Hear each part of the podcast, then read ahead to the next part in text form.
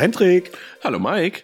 Na, wie ist das Befinden am heutigen Tage? Na, ja, ziemlich gut. Also ich muss sagen, seit, also ja, seitdem wir so unseren Aufnahmetermin ein bisschen nach hinten verschoben haben, uhrzeittechnisch, und ich morgens irgendwie noch arbeite, komme ich so mit so einem richtigen Schwung hierher. Deswegen ist auch, glaube ich, die letzte Folge zwei Stunden fünf geworden. ja, es ist echt verrückt so. Also ich merke, wie ich viel frischer einfach bin, wie um 10 Uhr morgens. Ja, mehr Vitalität im Körper. Ja, und hat schon irgendwie was geleistet habt. Da komme ich immer mit so ein bisschen Rückenwind hier rein. Das ist gut. Zehn Kippen geraucht, drei Kaffee getrunken. mindestens. Alles nur mindestens. Aber wie geht's dir? Hau raus. Ja, mir geht's auch gut. Ich bin gut gelaunt. Ich habe Bock heute. Äh über viele Filme zu reden. Und mir geht es auch ähnlich wie dir. Ich bin da auch immer relativ fresh, weil um die Uhrzeit jetzt, wir haben ja vorher immer relativ früh am Morgen aufgenommen für unsere Verhältnisse. Mhm. Und jetzt ja. machen wir das ein bisschen später. Und ich bin da auch ja, äh, auf jeden Fall energetischer, weil dann habe ich schon was gegessen. Das habe ich normalerweise mhm. so nicht gehabt. Habe schon meinen Kaffee drin, ähm, habe vielleicht auch schon ein bisschen was gearbeitet, weil ich ja normalerweise so die ganze äh, Podcast-Nachbearbeitung, klar, nach dem Podcast mache, aber da ist ja auch noch viel mit Grafik und so Zeug mit bei. Und da ich das mhm. jetzt auch vorher dann halt vor der Sendung schon mache, um mir da ein bisschen Zeit zu sparen, bin ich schon in so einem in so einem Kreativprozess drin. Ja, ja, ja, ich verstehe. Und das macht irgendwie so die Birne frei und das ist, ja, ist gar nicht so schlecht. Finde ich gut. Oder auf der anderen Seite, ich kann morgens noch schnell was gucken, wenn noch irgendwas offen ist, ja. ja, das fällt jetzt halt bei mir weg. Das habe ich gestern oder letzte Woche habe ich das gemerkt. Da habe ich nämlich dann tatsächlich bis um halb eins oder eins nachts noch irgendwas fertig geschaut, weil ich wusste, oh nee, ich habe den Dienstagmorgen gar nicht mehr. ja. das einen freut, ist das anderen leid. Ja. ja, aber du, damit, damit kann ich leben. Da muss ich halt eher meine Hausaufgaben machen. Alrighty then, über was reden wir heute? Wir reden über einen Pile of Shame Film. Wir haben ja wieder was zugesendet gekriegt. Auf Instagram haben wir schon ein Posting dazu gemacht. Der liebe Anti-Held, ähm, oh Gott, wie war die Zahl? 3012, kann das sein? Anti-Held, ja, 3012, gutes Gedächtnis, mhm. hat uns geschickt Der Nebel und 12 Monkeys. Und heute haben wir uns den Nebel rausgepickt. Da haben wir eine Umfrage gemacht, auch über Instagram, was wir so als erstes rannehmen sollen. Und der Nebel hat gewonnen.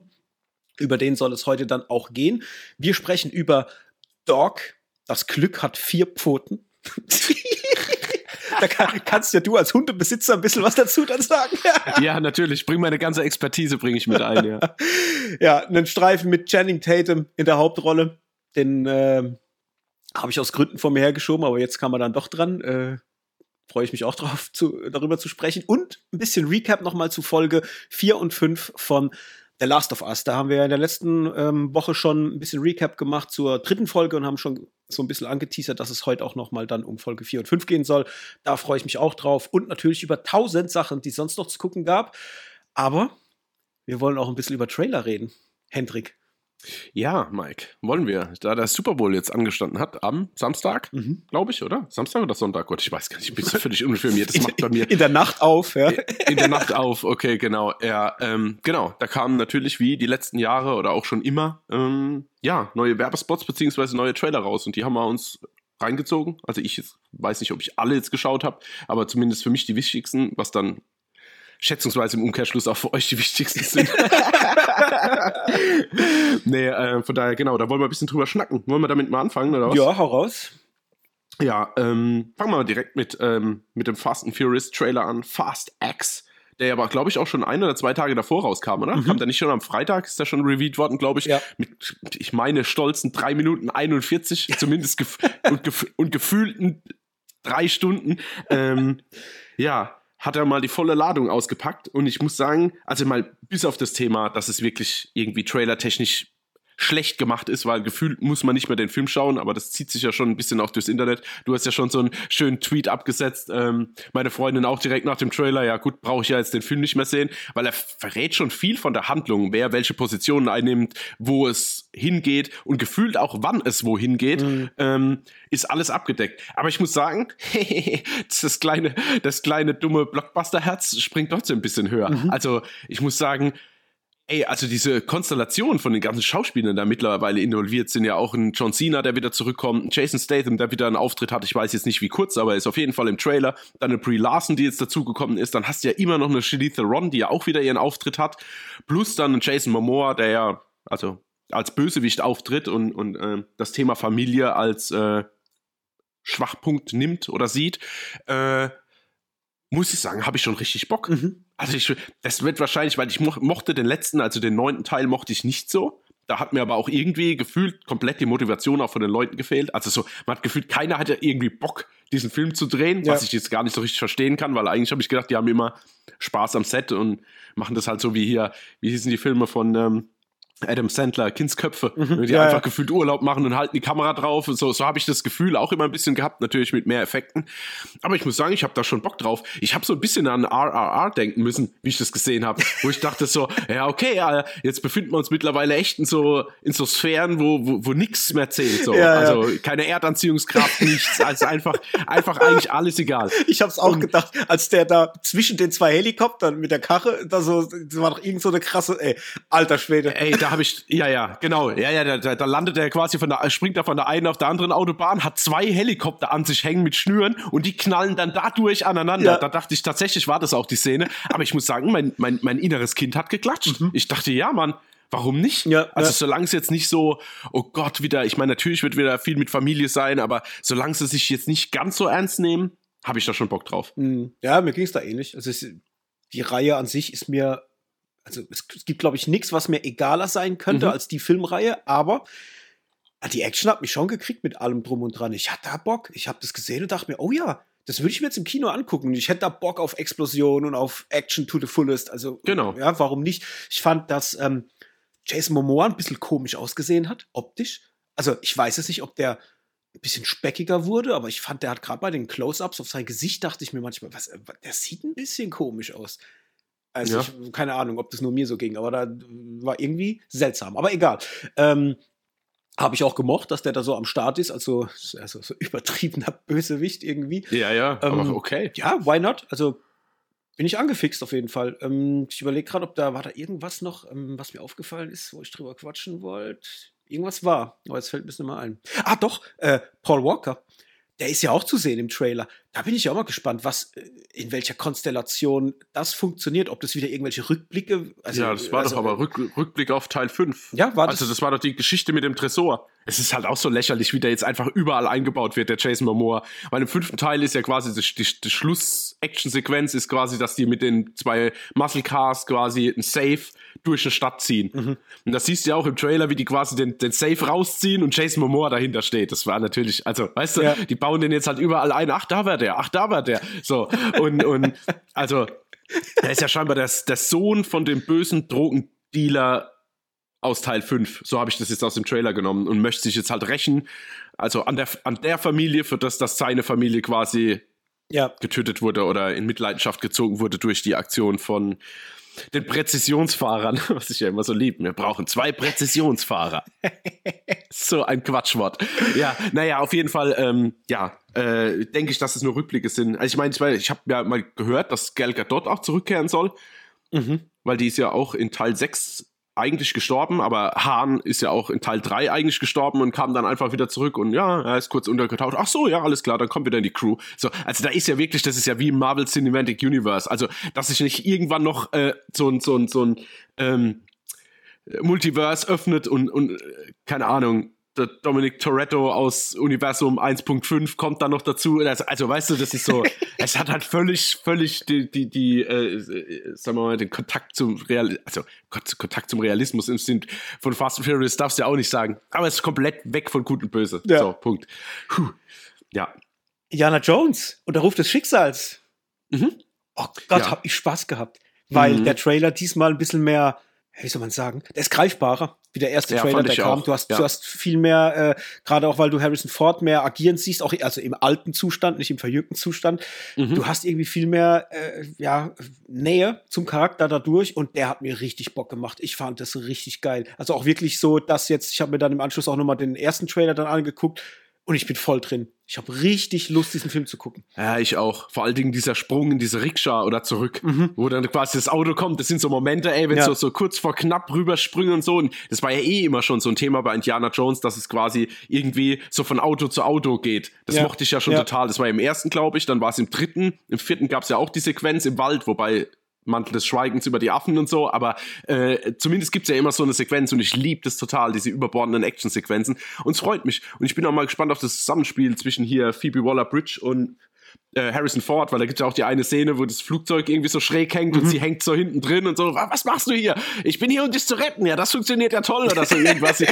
also einfach, ob das so ein bisschen Esprit zwischen den beiden ist, so einfach irgendwie, oh, bin mal gespannt.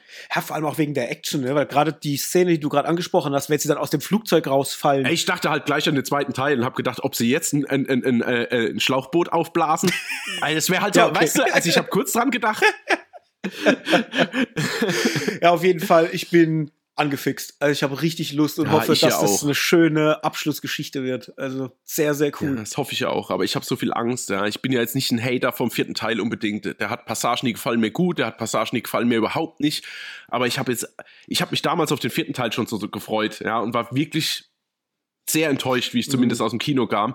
Und ich habe einfach Angst, dass das nochmal passiert. Das ist ja. so ein richtiges, ich muss mich selbst so ein bisschen drosseln und meine Vorfreude, weil ich denke, nee, Hendrik, lass dich jetzt nicht so anfixen. So arg schlecht, muss ich sagen, fand ich den gar nicht. Ich fand den auch, also auch ähm, nach seinem Sohn, wie heißt er?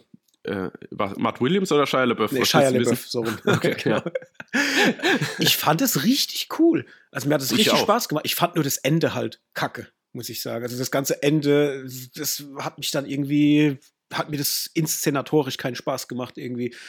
Nee, weil es ja auch nicht mehr so eine coole Actionsequenz war. Da kam mhm. ja dann quasi mehr oder weniger nur noch diese Aliens ja. und es ist eingestürzt und da war es nur noch eine Fluchtsequenz. Und ja. so hast du ja eigentlich immer zumindest noch so einen Endkampf gehabt gegen die Bösewichte. Das ist halt dann ein bisschen nach vorne gesetzt da, wo die, die Ameisen dann kommen, also ja, quasi nach dieser Verfolgungsjagd. Ja, ich meine ja nur, ich bin, ey, du, ich, ich habe da jetzt auch keinen Hass gegen den Film. Es sind halt bloß so Sachen, wenn sich dann Shia LaBeouf mit den Affen da die Lianen entlang schwingt, wo ich denke, Alter, auf was, nee, aber ehrlich, auf was für Mist ist denn das gewachsen? Ja. Also Indiana Jones war immer natürlich over the top, aber das ist ja schon so ein Punkt, wo ich denke, oh Gott, und auch an diesem Friedhof, das sieht ja so fürchterlich setmäßig aus mhm. und irgendwie passiert auch nichts und dreht sich auch nicht. Aber am Anfang, zum Beispiel, wenn die aufeinandertreffen und dann diese Motorradverfolgungsjagd und alles drum und dran oder wie er sich mit den, mit den College Boys quasi in diesem Diner rumschlägt dann und so. Also der, der hat schon wirklich viele gute Momente, der vierte Teil. Das finde ich auf jeden Fall. Mhm. Aber ich hätte halt mal gern ein bisschen mehr, naja, geerdet ist jetzt völlig das falsche Wort, aber halt nicht so abgefahren. Ja, ja. Okay. Ja. Was gab's noch? Mm, The Flash. And, and, and, the Thousand Batmans. Alter Schwede, ey, wirklich. Ich war da gesessen, hab das gesehen und dachte mir, ja, Mann, ja, das ist genau mhm. die Scheiße, die ich sehen will. Das ist alles fett, das sieht alles fett aus. Das ist, ey, Michael Keaton, ich bin, ich, ich habe kurz ein feuchtes Höschen gekriegt, ja. ja. Äh, es war der Oberkracher. Ich finde das so scheiße geil und hab richtig Bock was der, wie der Film wird. Es ist so gut. Oh. Es ist krass, wie dieser Trailer auch ankommt. Also, sie sind ja alle tierisch weggeflasht, so. Also, Gefühl dieser ja, äh, No Way. weggeflasht. Ja, oh, ja, der ist, der ist tatsächlich durch Zufall passiert. Normalerweise mache ich sowas äh, gewollt. Ja, ja, ja. Nee, also, das ist äh, total verrückt. Also, wieso dieser No Way Home aus dem DCU? Irgendwie. Mm. Und ich habe auch tatsächlich kurz gedacht im Trailer, weil man sieht ja einmal einen, einen Batman mit dem Batcycle oder wie heißt Batpod, keine Ahnung, mit dem Motorrad ja. halt äh, fahren. Und da dachte ich tatsächlich kurz, oh, wenn sie da ist noch Christian ja, Bale irgendwie ja. einbauen.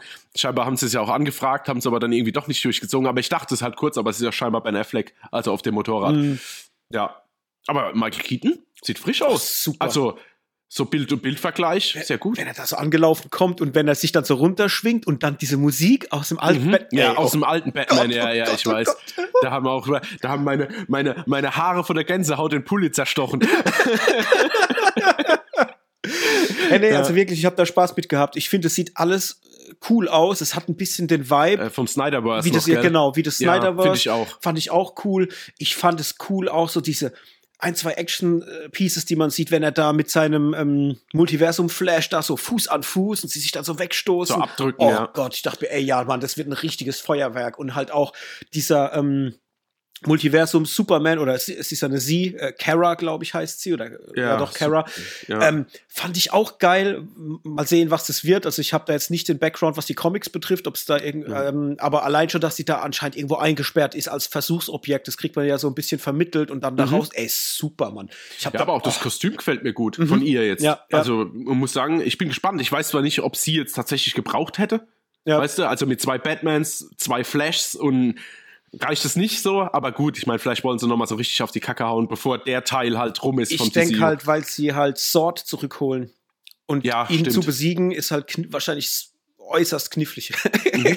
äußerst knifflig. Da, da, da, muss jemand an, da muss jemand ran mit, mit übermenschlicher Power. Ja. Das wäre so super, wenn das im Film wirklich vorkommt. So sitzen zwei Batmans und zwei Flash zusammen. Oh, das wird aber äußerst knifflig. Wir brauchen noch jemanden mit richtigen Superkräften. Ja. Super. Ja, aber geil, auch Michael Shannon da wieder zu sehen, fand ich richtig mhm, cool. Also ja, da bin ich sehr, sehr gehuckt. Oh, es kommt viel Blockbuster-Kino dieses Jahr, gell? Mhm. Ich bin mhm. echt mal gespannt. Du den Super Mario Brothers äh, Werbespot? Nee, den habe ich leider noch nicht gesehen. Ich höre viel Gutes, aber ich habe noch nicht gesehen. Es ist so toll. Es ist so cool, weil im Grunde ist es einfach ein kleiner Werbespot für die Super Mario Brothers. Äh, Ach doch, das habe ich gesehen, wie die in Plumber-Mobil sitzen ja, genau. quasi. Ja, ja, ja, okay. Mit, ja. Dieser, mit diesem Super Mario Rap. Genau. ich habe mich so gefreut, weil das ja eine Anspielung ist auf die alte Super Mario Real Life Fernsehserie. Real Life, Real Life Fernsehserie? Ja, also so halb halb. Also die ging immer los mit, ähm, das war die, die Super Mario Brothers Super Show. Und Klar.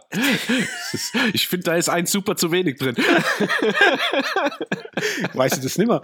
Ähm, nee. Und das ging ja immer los mit äh, diesem Darsteller, der den Mario verkörpert hat. Äh, Lou Albano war das, war auch äh, mhm. seinerzeit ein sehr bekannter Wrestler tatsächlich. Und der hat ja okay. Mario gespielt. Und das ging ja immer los mit diesem, das Intro war ja ein Super Mario Rap, was er wiederum gerappt hat in die Kamera. Und okay. das ist quasi jetzt die Anspielung in diesem Werbespot jetzt von dem neuen Super Mario Film. Und das fand ich so cool. Ich habe den jetzt bestimmt fünf, sechs Mal geguckt und habe immer so lachen müssen, weil ich es so lustig finde, dieser Move halt einfach, wie sie da an, den, an dem Siphon unten rumschrauben und jetzt in die Kamera gucken und yeah, Mann, ruft uns. Super. Und ich glaube wirklich, dass der Film richtig Spaß machen wird. Ja, also, ich glaube es auch. der ist ich so vollgepackt mit Liebe, was man so schon durch die Trailer irgendwie erfährt. Mhm. Boah, ich habe da richtig Bock. Ich bin da so gehuckt und habe also jedes Mal, wenn ich diesen Trailer sehe, habe ich so ein wohlig warmes Gefühl im Bauch und, und, und hab fast schon Pipi in den Augen, weil mich das so catcht einfach, weil ich es irgendwie, ich meine, seit wann habe ich einen Kontakt damit? Seit ich. Was mit Mario? Ja, oh seit ich neun bin oder zehn. Ja, ich wollte gerade also, sagen, ja. Das begleitet mich schon so lang und dass man da jetzt das alles so verpackt, irgendwie, ach, ich finde es ganz, ganz großartig. Ich habe da richtig Lust drauf. Ja, weil es eine super Mischung, glaube ich, ist zwischen Nostalgie, was sich einmal aufwärmt, und dann hat der Film aber auch irgendwie so warme Farben und hat so ein geiles, wie soll ich denn sagen, so ein geiles Animationsdesign. Mhm. Das ist alles so, so, so wohlig warm, ohne Kanten gefühlt, weißt du, das, ja. das ist äh, eine runde Sache quasi. Deswegen, nee, ich freue mich da auch total drauf. Und das hätte ich nicht gedacht, mhm. ehrlich. Aber seit es hier irgendwie bewegtes äh, Material dazu gibt, bin ich irgendwie völlig im Mario-Rausch. Also ich hab, hab, richtig Bock. Transformers gab's noch. Äh, ich weiß nur nicht, ob das der ohnehin schon äh, der Trailer war, den es schon gab. Ich glaube mhm. ja, weil ich habe jetzt nichts Neues entdeckt. Also da, ja. Gesehen habe ich ihn, aber ist mir tatsächlich völlig egal. Dungeons and Dragons war noch was zu sehen, äh, okay. was glaube ich neu war. Sieht auch sehr geil aus. Also man sieht noch ein bisschen mehr Monster und, ja. so Zeug. Ne? Ja, aber was die aber, also jetzt mal ohne Scheiß, für das, dass du gefühlt nichts mitbekommen hast, dass dieser Film irgendwie in Produktion ist und alles drum und dran, aber seit die Marketingmaschinerie losgerollt ist, also also ich habe das Gefühl, man wird von diesem Film geflutet. Mhm. Also gefühlt hat Marketing das Doppelte gekostet als der Film, weißt du? Also das ist so arg, ey. Das ist jetzt mittlerweile schon der dritte oder vierte Trailer plus nochmal irgendwie Ausschnitte hier und, und da und also ich es ist mir, ich weiß nicht, ich glaube, das letzte Mal so extrem aufgefallen, jetzt bei Scream, muss ich sagen, mhm. die auch abartig die, die Werbetrommel rühren, auch je, gefühlt jeden Tag ein neues Poster rauskommt. Ja. Und ähm, ja, bei Deadpool aber, beim ersten Teil. Mhm. Also da, da ist mir das letzte Mal so aufgefallen, dass man wirklich fast bombardiert wird da davon. Ja. Aber es hilft. Ich habe irgendwie Bock auf Dungeons and Dragons und da hätte ich nicht gedacht, dass das passiert. Ja, doch, ich auch. Also ich bin da sehr, sehr äh, gehuckt, weil mich halt so Fantasy-Filme äh, prinzipiell eh interessieren und wenn die dann mhm. noch ein bisschen mit Action und Witz, also ja. Ja, die Konstellationen von, von den Schauspielern finde ich auch cool. Gut, Michelle Rodriguez muss man halt wieder schauen, die wird halt wieder draufhauen und ein paar derbe Sprüche haben, aber mal gesehen, wie gelangweilt sie ist. Aber jetzt hier gerade äh, Beverly Marsh aus äh, Stephen Kings S, ich weiß gar nicht, wie sie, äh, oh Gott. Oh Kommt jetzt nicht auf ihren, auf ihren Schauspielernamen, aber dann zusammen mit Chris Pine und auch hier dem Zaubererkollegen, der jetzt aber auch gefühlt in, alle, in allen Filmen mitspielt, der auch, auch bei, ach Gott, bei Transformers mitgespielt hat und bei äh, die Hauptrolle bei Detektiv Pikachu und ja. Guardians of the Galaxy, Volume 3. Oh, den habe ich gesehen, ja, den habe ich gesehen. Und ja, sag du mal was. Ich bin gehuckt. ja. Ja, ey. Hooked, hooked aber ey, diese, Ja, genau. ey, die Musik, also allein schon der Song, Die Bilder, mhm. die sie dir damit zeigen, es fühlt sich einfach riesengroß an und massiv episch.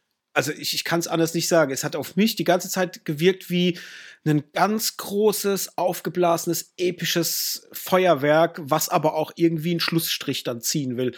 So mhm. fühlt sich der Trailer an. Und ich habe da, ich habe da sehr viel Bock drauf. Vor allem auch deswegen, weil das, glaube ich, mit das Einzige ist, was mich aktuell im MCU noch wirklich interessiert. Also jetzt mhm. äh, Ant-Man juckt mich gar nicht, der jetzt kommt. Null. Da habe ja. ich wirklich überhaupt keine Lust, obwohl der ja jetzt diese Woche startet, also quasi heute am, am Veröffentlichungstag ja. von unserem Podcast genau. kommt er in die Kinos.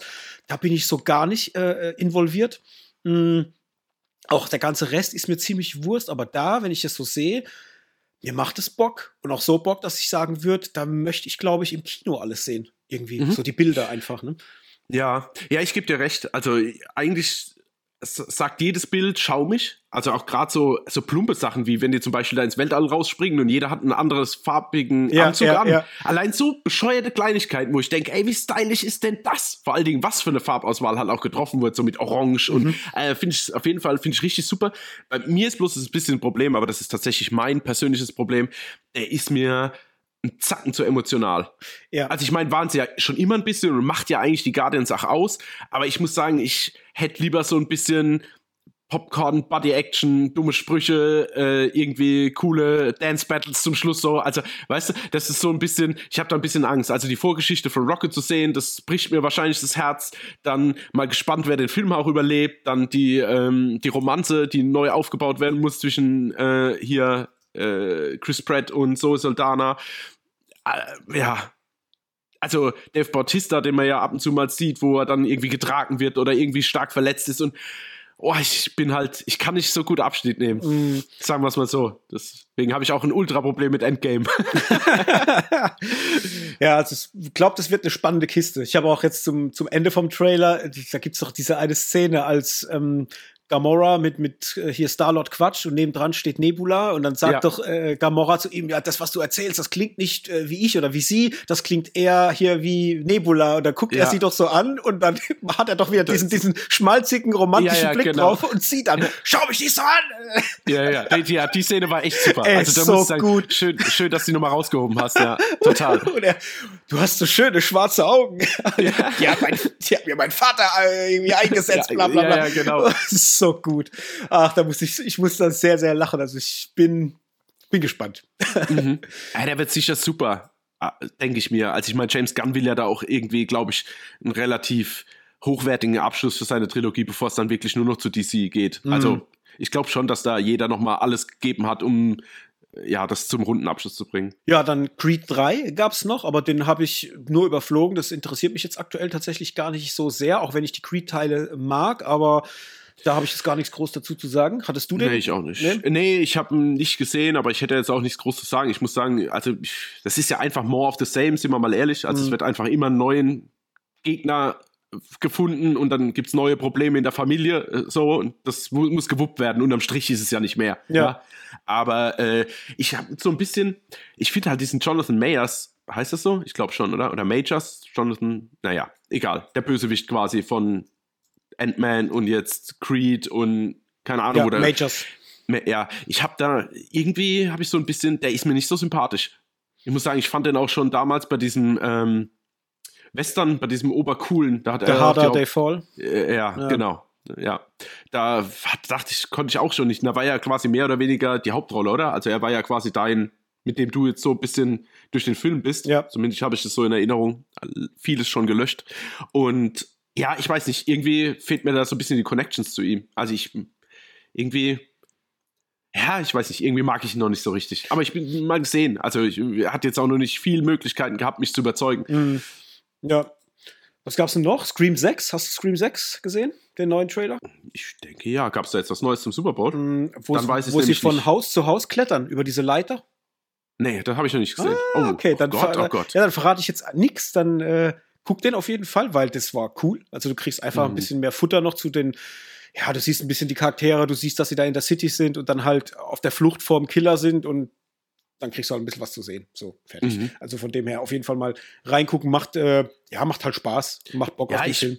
Weiß gar nicht, ob ich da tatsächlich jetzt nicht als Ausrede oder so, aber ich weiß gar nicht, ob ich da tatsächlich noch so viel sehen muss. Ich finde, die machen da schon relativ viel, ey. Also mhm. jetzt auch bei Social Media und Twitter, wenn ja dauernd auch Fotos, also nicht nur neue Poster, sondern auch Fotos gepostet, irgendwie aussehen.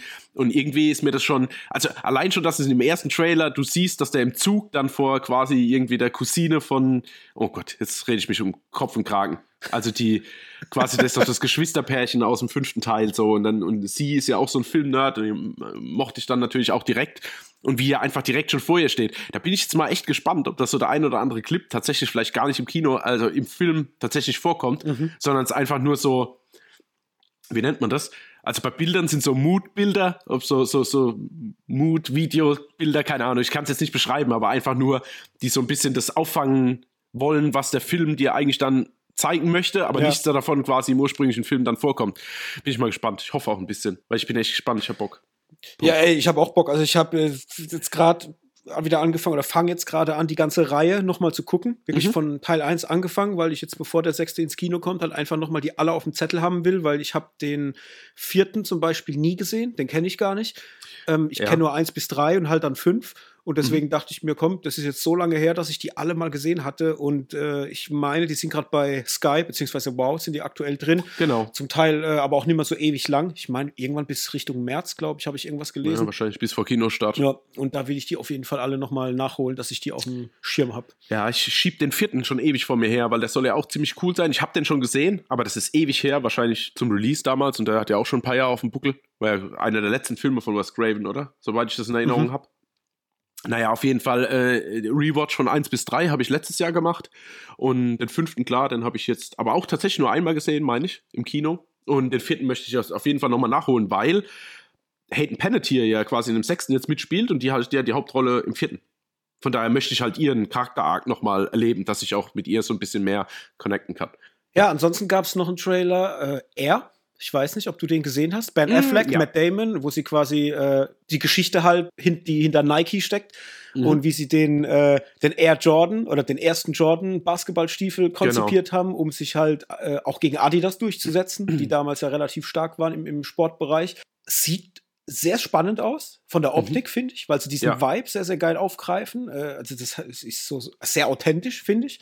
Ja. Und bin mal gespannt, wie das alles erklärt wird, wie das erzählt wird. Also ob sie da wirklich auch so ein bisschen in die Tiefe gehen, rund um das Thema Nike und das Nike-Logo und so weiter. Da gibt es ja auch zig Legenden und Geschichten drüber. Fand ich spannend und vor allem ja auch äh, produziert von Amazon, ne? Also äh, Amazon äh, produziert das Ding ja fürs Kino anscheinend auch, oder das soll ja auch ins Kino äh, kommen, wie man mhm. liest zumindest. Ähm, ja. Spannend, finde ich cool und vor allem Ben Affleck und Matt Damon mal wieder gemeinsame Sache vor der Kamera, äh, funktioniert ja meistens. Ja, ja, das auf jeden Fall und dann ja auch noch äh, weiter, ja, also Regie auch ja Ben Affleck, was mhm. ich ziemlich cool finde und dann halt äh, Jason Bateman, Viola Davis, du hast Marlon Waynes, Chris Tucker, also da geht ja auch schon was. Ja. Hab ich ah, ich habe da schon Bock, vor allen Dingen, wenn ich die Bilder sehe von Ben Affleck, sehe irgendwie mit der mit der bunten Jacke und der fetten Sonnenbrille auf, ey. ja, ja. Da habe ich schon Bock. Ich mag die zwei schon. Ja, war es sonst noch was oder sind wir durch? Weil ich habe sonst nichts mehr bei den Trailern. Nee, ich glaube auch. Nee, ich auch nicht. Alright, dann waren das zumindest mal die Super Bowl-Trailer, die gezeigt wurden, beziehungsweise die, die uns am meisten interessiert haben. Dann, mhm. was haben wir zuletzt geguckt, um da nochmal schnell ein bisschen abzureißen? Ähm, ich habe auf deinen Tipp gehört und habe mir Shrinking reingezogen. Ah, ja. Das wollte ich auf jeden Fall noch mal erwähnt haben, weil ich es tatsächlich dann so gut fand, dass ich auch direkt alle Folgen geguckt habe, die halt verfügbar sind aktuell. Ich glaube, die erscheinen wöchentlich, ne, momentan. Ja, freitags, ja. ja. Und ja, muss dir da zustimmen. Ist auf jeden Fall cool, macht Spaß und, und äh, saugt einen noch irgendwie ein, dass man das weitergucken will. Also das ist äh, crazy. Das ist irgendwie direkt so, ob, obwohl da nicht so viel passiert, irgendwie mit nee. Cliffhangern, aber du hast diese, diese ja, diese lebensnahen Geschichten zum Teil, die dich dann einfach irgendwie einsaugen und du weiter gucken willst. Auch wenn ich sagen muss, man merkt ein bisschen stark diesen Jason Siegel-Vibe. Ähm, das mhm. hattest du ja in der letzten Folge auch ja. schon erwähnt, ja. weil ähm, er ja halt auch ähm, Mitautor ist von, von der Serie und da spürst du halt einfach seine Handschriften. Ich habe mir an vielen Stellen gedacht, wenn man das hätte sein lassen, dass er nicht mitgeschrieben hätte, dass die Serie eventuell besser funktionieren würde, bei mir persönlich noch, weil ich ja. finde, dass er diesen ähm, Ted Lasso-Vibe, äh, das wird nie erreicht. Also es kommt für mich nee. noch nicht mal annähernd in die Qualitäten von einem Ted Lasso, aber es ist sehr gut. Ähm, nur ich finde, das spielt auf zwei komplett anderen emotionalen Ebenen irgendwie. Ja. Ähm, und habe mich die ganze Zeit erinnert gefühlt, da habe ich, glaube ich, letzte Woche habe ich hier schon mal privat, äh, hatten wir es schon mal drüber, dass mhm. mich das ganz stark erinnert an Afterlife von äh, Ricky Gervais, nur halt ein bisschen ja seichter. Äh, mhm. Afterlife geht ein bisschen mehr in die Tiefe, da bist du emotional einfach noch mehr drin und musst wahrscheinlich in jeder Folge weinen. Also mir ging's so, ich hatte fast immer Pippi in den Augen. Und hier hast du das Gefühl, das ist alles sehr ähnlich, sehr viel gleiche Themen, nur halt alles leichter erzählt, ein bisschen bekömmlicher und halt äh, ja, vielleicht ein Ticken mehr an der Oberfläche, aber ich mag das. Also mir hat das Spaß gemacht, auch wenn ich sagen muss, dass ich die Stimme von Harrison Ford, also die deutsche Synchronstimme, mittlerweile eher schwierig finde für seinen Charakter. Also so die Art, wie es sich anhört und wie es rüberkommt. Ich habe so das Gefühl, das, das passt nicht mehr zu dem, was ich sehe. Weißt du, den Mann, den mhm. ich sehe und die Stimme, die ich höre, irgendwie fand ich das sehr komisch. Und ich habe mir das dann auf Englisch angeguckt, weil mich das mal wirklich interessiert hat, wie das im, im englischen Original rüberkommt. Und tatsächlich wirkt das ganze Schauspiel, die Art, wie er auch mit äh, Jimmy, also Jason Siegel, ähm, umgeht und wie sie miteinander funktionieren im, im O-Ton, nochmal ganz anders. Und äh, besser vor allem. Das ist äh, sehr krass, weil ich bin ja eigentlich der Typ, der nicht äh, im O-Ton guckt. Aber das war dann schon noch mal so ein kleiner Aha-Effekt auf jeden Fall. Aber ja. ja, was ich sagen wollte, Dankeschön für den Tipp, weil das war echt, äh, das hat jetzt echt Spaß gemacht. Und ich freue mhm. mich auch jetzt, das zu Ende zu gucken, auf jeden ja, Fall. Ja, ich bin jetzt, ich bin auch, ich bin brandaktuell. Ich habe gestern haben wir gerade die fünfte Folge geschaut glaube, ist die fünfte. Ja, fünfte draußen. Äh, genau, von Freitag, ja. Und äh, ja, ich mag halt einfach irgendwie gefühlt jede einzelne Figur. Mhm. Ich mag seine Tochter total. Ja. Also die ist mir schon total ans Herz gewachsen. Sein, sein einen Patient, der Schlägerpatient auch natürlich. Ich mag auch die Nachbarin. Ich liebe seine Kollegin. Mhm. Also die ist, ist so geil, wie abgefahren die teilweise ist und was für Gespräche die auch führen. Und ja, natürlich Harrison Ford eh und, und Jason Siegel, gut, er macht da Jason Siegel Sachen, aber trotzdem irgendwie ein bisschen geerdeter, als er es sonst macht. Aber man merkt ihn halt trotzdem noch, du hast ja recht. Ja, ich finde äh, Brian finde ich sehr geil. So sein, sein Freund, den er ein Jahr lang äh, geghostet hat. Ach so, der, der, ja, der Erbschaftsanwalt. Äh, es ist so geil. Also wirklich Stimmt, dieser ja. erste Moment, wenn es da äh, mit, wenn es da äh, in dieses Anwaltsbüro geht und er, Mann, sie waren so gut und bla bla. Und, und ja. als, als, als, als hätten sie das schon tausendmal gemacht, so auf die Art. Und er, er ich bin voll on fire. Ich habe das, das sowas Geiles habe ich noch nie erlebt. Ich bin normalerweise äh, Erbschaftsanwalt. Äh, ja, genau. Ich habe mich bepisst vor Lachen. Äh, Na, ich fand schon, fand schon super, wie das Handy klingelt und er eigentlich quasi gerade in der Küche steht und oh mein Gott, er ruft an, er ruft an. Was soll ich denn jetzt machen? Soll ich noch warten? Soll ich dran gehen? Es war einfach super. Also ja. einfach, äh, ja, ja, er gefällt mir gut, muss ich sagen. Auch jetzt, wenn es nicht der große Wurf ist. Und was man noch erwähnen muss, was ich auch die ganze Zeit oder letztes Mal vergessen habe zu erwähnen, Brad Goldstein hatte da auch mitgeschrieben beziehungsweise mhm. produziert. Gell? Ja, ja. Ähm, hier für alle, die ihn nicht kennen, der hat einen Podcast und ist der oh Gott, wie heißt er nochmal? Äh, Von, also bei Ted Lasso ja, quasi der Kapitän. Äh, Kent, Ken? Roy Kent. Roy Kent, genau. Ja. Der Roy Kent aus Ted Lasso und der hat da quasi mitgeschrieben und produziert auch Shrinking. Ja, genau. sehr nice, sehr, sehr mhm. nice. Ja, also so, so viel nur dazu, äh, das kann ich wirklich auch jedem ans Herz legen, der Apple TV Plus hat angucken. Und wenn ihr kein ja. Apple TV Plus habt, macht ein Abo und guckt in dem Atemzug auch noch Ted Lasso. ja, ganz richtig. Ja, ja äh, ansonsten, äh, was habe ich noch geguckt? Ich habe mir jetzt ähm, schon lange auf der Agenda gehabt, äh, Tai Chi ähm, mal wieder zu gucken. Tai Chi ist ein Martial Arts Wuxia-Film aus 1993. Den habe ich mir damals Mitte der 90er auf VHS gekauft. Da kann ich mich noch sehr gut erinnern. Die schmückt ja auch unser Studio. da steht ja in einem Eck rum. Und den wollte ich schon ewig wieder gucken. Und aktuell besitze ich leider keinen VHS-Player. Und so war das ein bisschen schwierig, den Film zu gucken, denn auf Blu-ray ist er leider schweineteuer, weil es den äh, nur sehr selten gibt. Der ist wohl out of print. Ähm, aber die DVD kriegt man noch und die auch zu normalem Geld. Und dann habe ich mir jetzt gerade kürzlich wieder die DVD bestellt, habe den geguckt und muss sagen, dass er bei mir immer noch so gut funktioniert wie damals. Ich liebe ja so Martial Arts und alles, was so ein bisschen in diese Wuxia-Richtung geht. Äh, sehr, sehr cool.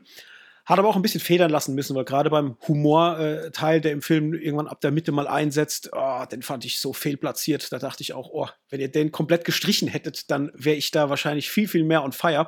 Aber habe ihn äh, nach wie vor sehr gemocht. Auch Michelle Yeoh, die an der Seite von Chet Lee spielt, großartig. Und es sind halt einfach so unfassbar coole ähm, Kampfchoreografien. Das muss man dann auch sagen. Regie hat geführt Yuan Wo Ping. Den kennt man ja auch als äh, Stunt-Choreograf für Matrix, für Kill Bill, für äh, Tiger und Dragon und so Sachen. Und das ist halt einfach eine Qualität, äh, das ist unfassbar cool zu sehen und ich liebe mit es einfach mir so alte Martial Arts Schinken anzugucken und deswegen ja war Tai Chi mal wieder einer, den ich rausgekramt habe und muss sagen, vielleicht sogar mein liebster Chat Lee Film. Mhm. Was? Ja. So jetzt? Mhm, doch schon. Nix Romeo Must Die. Nee, Spaß. ja, der ist schon sehr, sehr cool. Die haben, das ist halt echt eine geile Geschichte. Also im Grunde mit einem Satz, es geht um zwei Schüler, die an, einem, an einer Kampfsportschule oder an einem Kloster, Shaolin-Kloster sind. Und die werden halt eines Tages quasi unehrenhaft entlassen und ähm, sind quasi im Kloster zu erwachsenen Männern herangereift, auch was ihren Kampf, äh, ihre Kampfskills betrifft. Und ja, dann trennt sich ihr Weg, weil Yun Bao, gespielt, also ist Chet Lee, ähm, und Jin Bao ist, der, ist quasi sein, sein bester Freund. Sie haben komplett andere ähm, ja, Mentalitäten. Jin Bao will unbedingt ein angesehener Mann werden, er will reich werden, viele Reichtümer anhäufen und ähm, ja, lässt sich deshalb anheuern von, vom Staat oder von, vom, ja doch, so kann man es eigentlich sagen, vom Staat letztendlich, vom, vom System. Und Junbao wiederum ist komplett gegen diese ganzen verstaatlichten äh, Gedankengänge, die da drin sind und so weiter und will halt einfach ein freies, selbstbestimmtes Leben führen und ähm, schließt sich so einer Rebellengruppe an. Und eines Tages kreuzt sich halt wieder die Wege von beiden und es spitzt sich halt dann zu, bis es halt irgendwann richtig knallt. Und ja, das ist quasi Tai Chi. Sehr geil, aber muss man Fan sein, ganz klar. Einmal von alten Filmen, einmal von Martial Arts und, und Wuxia-Filmen, weil wenn man das heute guckt als, ich sag mal, junger Mensch ohne Vorahnung, was da auf einen einwirkt, dann glaube ich, kann das sehr äh, ernüchternd vielleicht sogar sein. Mhm. Ja. ja. Zwei Sachen dazu. Mein Lieblingsfilm von Jet Li ist, glaube ich, Unleashed. Mhm. Den fand ich irgendwie sehr stark damals. Kurze Frage, ist es der, wo er diese, diese Power sammelt von, von Paralleluniversen? Nee, Und, nee, nee, das ist The One, glaube ah, ich. Ah, okay. Äh, Unleashed ist das so, der quasi wie so ein Hund gehalten wird. Ach, ja, ja, ja, ja, Von ja, Bob ja. Hoskins, oder wie er heißt. Genau. Und den fand ich sau stark, weil der halt so viel Drama-Aspekte hat. Und der wird ja, glaube ich, von Morgan Freeman dann sogar aufgenommen, der blind ist und, und dessen Tochter. Und also, ich muss sagen, den mochte ich schon, weil das so zwischen Drama und dann auch wirklich nicht so unbedingt Kampfkunst, sondern mehr so, als würdest du halt irgendwie einen, einen, einen, einen, einen verrückten Hund loslassen. Mhm. So. Also einfach irgendwie, das fand ich irgendwie sehr stark damals. Und irgendwas wollte ich noch sagen, habe ich jetzt aber vergessen zu Jet Li. Ach ja, hast du mal gesehen, wie der mittlerweile aussieht? Ich habe das gerade mal nur gegoogelt. Puh, ja. das sieht ja aus wie Gandhi mittlerweile. Ja, also das ist ja echt, äh, echt, das, das trifft mich wieder mitten ins Herz, wenn ich sowas sehe. Ja, ja, der hat sich ja äh, auch weitestgehend zurückgezogen. Also ja. erlebt, der ist ja auch krank, oder nicht? Mhm. Hat er nicht auch irgendwie eine Krankheit? Ja, ja, also ich weiß nicht genau was, also will ich jetzt nichts Falsches sagen, aber ich nee, weiß ich auf jeden nicht. Fall, dass er gesundheitlich äh, zu kämpfen hatte und relativ zurückgezogen lebt äh, aktuell. Ich meine, er ist ja wie alt ist er? 59, lese ich gerade. Ah, Schilddrüsenüberfunktion, okay. Mhm. Konnte er zeitweise keinen Sport mehr treiben.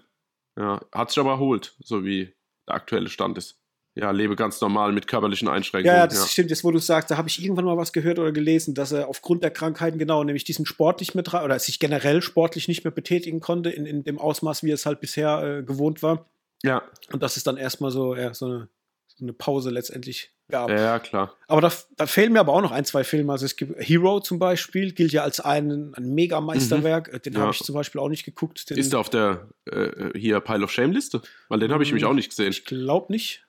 Ah, könnten ah. wir mal noch hinzufügen. Ja, was gab's noch? Was hast du denn? Hast du noch was? Hm, nee, ich habe nur Shrinking geschaut und die aktuelle Folge Chemie des Todes. Doch, Ding habe ich geschaut am Wochenende hier, The Rock. Aber mehr als mehr durch Zufall. Äh, hier Nicolas Cage, The Rock, oder? Ah. Ja, ja, ja, ja. Ah, ich bin du, ah, ich bin, war auch irgendwie perfekt. Ich habe irgendwie was zum Überbrücken gebraucht und da schalte ich ein und war irgendwie 20 Uhr 30 oder so und um 20.15 Uhr ging der los, der lief halt auf Sky, irgendwie Sky Action mhm. oder irgendwas ey, und einfach wieder, und ich bin halt genau perfekt eingestiegen, wie sie quasi jetzt gerade sprechen, wie sie jetzt da äh, den Spezialist finden, der halt sich mit Alcatraz auskennt ja. und dann, naja, hier John Mason und so und wurde 1977 quasi in den tiefsten Kerker geworfen und bla bla bla und ey, und wie die dann einfach da rausholen und, und, und einfach, äh, ich weiß nicht, das war einfach noch irgendwie die 90er Jahre mit Nicolas Cage und Michael Bay und halt auch noch so ein, so ein Schauspielgarant wie Sean Connery irgendwie dabei, der so halb James Bond spielt und aber auch so suffisant und gleichzeitig so ernst ist und halt einfach allein ich sag ja, allein dieses erste Verhör, wie dieser erste Typ reingeht zu, zu Sean Connery und der erzählt dann irgendwelche Poeten oder sowas auf und da ging es um irgendeinen so Namen und dann meint der Typ, war der nicht Verteidiger bei der Red Wings? Und dann sagt, sagt, sagt äh, hier, ähm, sagt, äh, äh, ach, wie heißt er jetzt? Sean Connery. Sean Connery, genau, sagt dann so, ja genau, das ist der Bursche. Weißt du? so, der Bursche. Das ist so typische auch äh, 90er äh, Jahre Synchro. Hammergut. Und dann halt diese Verfolgungsjagd mit dem Hammer und diesem mhm. Ferrari durch, durch San Francisco. Ich gucke mir zu meiner Freundin rüber und sag, weißt du, das sind so Situationen, da frage ich mich, also, wie wichtig, also, was für einen Aufriss tätigt man, um quasi so jemanden, den man jetzt braucht, quasi für Alcatraz, der sich dort auskennt. Also ich meine, was da alles zu Bruch geht, weißt du? Ich meine, natürlich darfst du dir die Frage niemals stellen, ja? Also weder in einem Actionfilm und erst recht nicht in einem Michael Bay Film.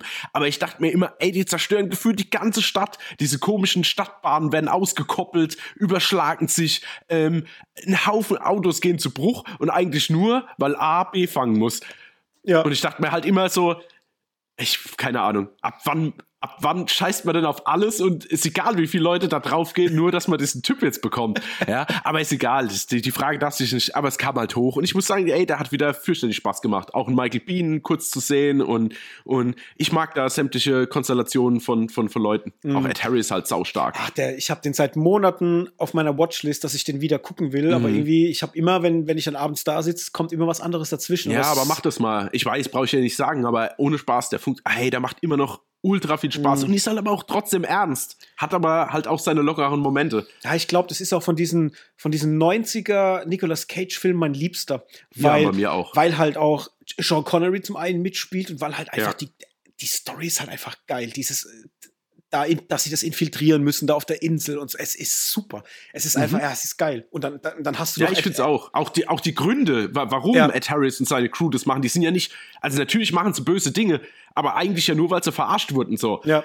Und, und keine Ahnung, wie sich dann auch manchmal dann die, die Seiten so drehen, dass eigentlich der, der, der, der Vorgesetzte von Nicolas Cage eigentlich ja da auch Dreck am Stecken hatte. Also einmal mit Ed Harris und dann aber auch mit, mit, mit, mit Sean Connery. Und also es ist einfach ein sehr, sehr großer Actionfilm, mhm. muss man sagen. Und eigentlich tatsächlich wirklich einer der besten Nicolas Cage Actionfilme. Weil Con Air gefällt mir nicht so. Also mhm. gefällt mir natürlich, aber im direkten Vergleich nicht. Face Off ist natürlich auch hammergeil, aber irgendwie ist das halt so eine richtig große Nummer. Das ist halt so ein Sonntagsabends-Blockbuster. Ja. Da geht's richtig ab. Ich mag Super, halt ja. so Typen wie, wie, wie den Charakter von Ed Harris einfach. Ich, ich habe so einen Softspot für Leute, die mit einem maximalen Willen ihr Ziel erreichen wollen. Mhm. Äh, und, und scheiß drauf, was passiert. Äh, es wird ein Ziel auserkoren und das wird erreicht. Und ich, ich weiß nicht, ich glaube, das ist auch ein Grund, warum ich so gerne Mafia-Filme gucke, weil das ja, die haben ja auch ja. eine ähnlich verkappte Denkweise, ja. Ja, genau. Da wird alles links und rechts richtig. ausgeblendet und irgendwie habe ich dafür, äh, ja, ich bin da sehr empfänglich für sowas und deswegen mag ich halt auch diesen Charakter von ihm halt einfach, wenn er da steht und sagt, ey, was weiß ich, äh, A und B ergibt jetzt C und, und fertig. Und, und das ja. ist, ja, und das ist Gesetz. So, ja. Das, ja, mag ich. Mag ja, und sehr. aber auch, ja, wie er auch dann in den ersten Gesprächen so, wie dann der, so, so ein Jungspund sich einspannen will und er so, identifizieren Sie sich und so und dann über was wir hier sprechen, da waren Sie nicht mal geboren. So einfach und aber trotzdem halt irgendwie der gutherzige Typ, was du ja eigentlich zum Schluss ja auch wieder merkst und mhm. ja, also es ist schon wirklich ein sehr guter Film, muss ja. ich schon sagen. Alright, dann pass auf. Dann, damit mhm. wir heute äh, nicht wieder in Überlänge geraten. Äh, ich ja, ich, hab, ich gucke auch schon auf die Uhr. Hab natürlich noch vieles mehr, aber da stelle ich jetzt einiges einfach mal hinten an für nächste Woche. Es rennt uns ja nicht weg. Ich habe noch zwei Horrorfilme. Da will ich ganz kurz drauf eingehen. Und zwar habe ich mhm. einmal geguckt The uh, A House on the Bayou. Das ist ein äh, Blumhouse-Film von 2021. Den habe ich geguckt auf Disney Plus, glaube ich. Der wurde für Hulu produziert. Ähm, da geht es um ein Ehepaar, was ja in so einer Ehekrise steckt und ist da wirklich auch was sonst? Ja genau was sonst und ist auch kurz davor ist halt einfach äh, ja dass die Ehe halt nicht mehr funktioniert und die Frau letztendlich sagt hey pass auf äh, ich will dass wir zusammenbleiben und deswegen lass uns doch einfach mit unserer Tochter am Wochenende ähm, in, in, ein Haus fahren. Wir machen da Urlaub. Sie ist irgendwie Immobilienmaklerin und da gibt es quasi so ein leerstehendes Haus was kurz vorm Verkauf ist und weil sie halt weiß es steht noch leer und sie kann darüber verfügen fahren sie halt irgendwo da nach Louisiana in dieses Haus um da halt ein schönes Wochenende zu verbringen. Und vor Ort machen sie sich halt da breit äh, im Haus, wollen sich alles einrichten und so weiter und dann tauchen auf einmal, ja, ich sag mal, unerwartete Besucher ein oder auf und dann entwickelt sich das Ganze zu so einer Art Home Invasion äh, Thriller, mhm. der dann ja so ein bisschen Horror mit Mystery verknüpft, auch immer so ein bisschen mit kann das jetzt stimmen, kann das nicht stimmen? Wir haben Übernatürliches auch ein bisschen mit drin, aber nie so, dass man hundertprozentig weiß, ob es jetzt stimmt oder ob es nicht stimmt.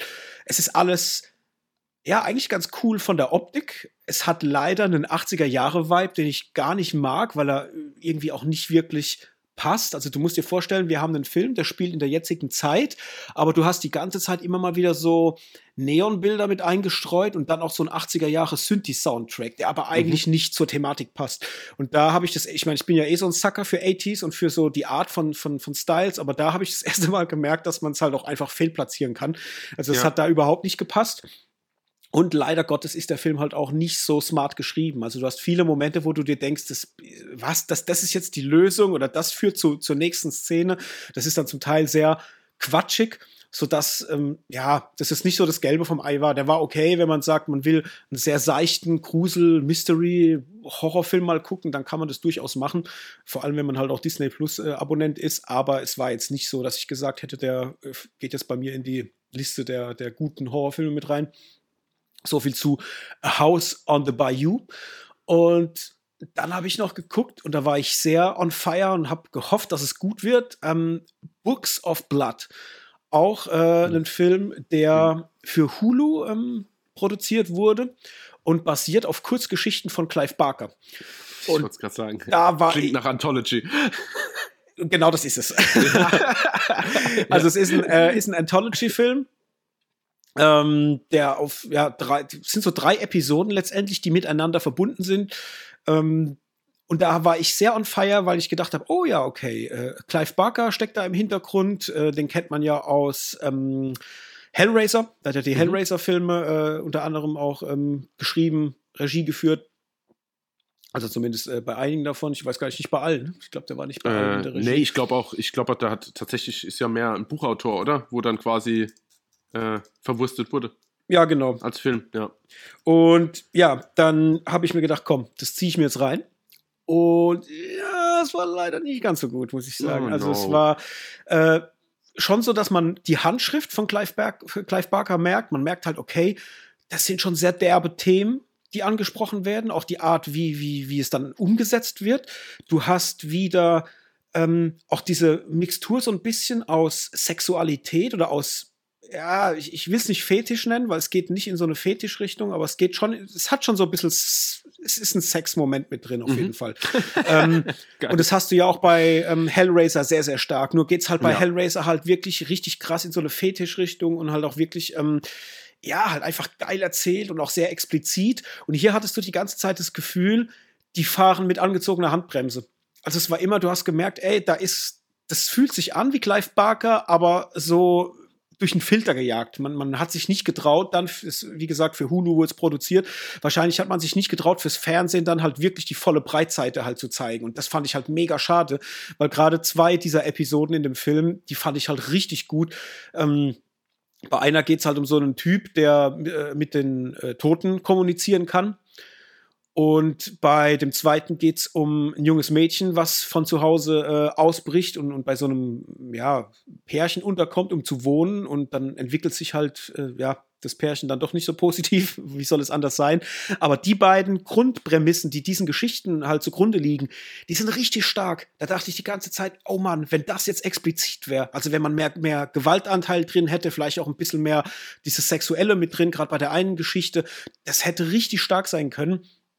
Ja, und so verläuft es sich halt dann leider nur, äh, ja, so im Mittelmaß. Also ich habe das jetzt mit zweieinhalb bewertet oder fünf von zehn. Das kann man durchaus gucken, wenn man, äh, ich glaube, das war jetzt auch auf Disney Plus, wenn man Disney Plus hat, Books of Blood, kann man machen, tut nicht weh. Aber es ist so, ja, wenn man erfahren ist und kennt sich im, im Horrorfilmbereich gut aus, dann hat man vielleicht so ein bisschen ein unbefriedigtes Gefühl am Ende. Okay. Ich habe jetzt auch gerade mal ein bisschen recherchiert. Äh, ist ja verrückt. Da gibt es ja sechs Ausgaben, gell, von diesen Bücher des Blutes quasi.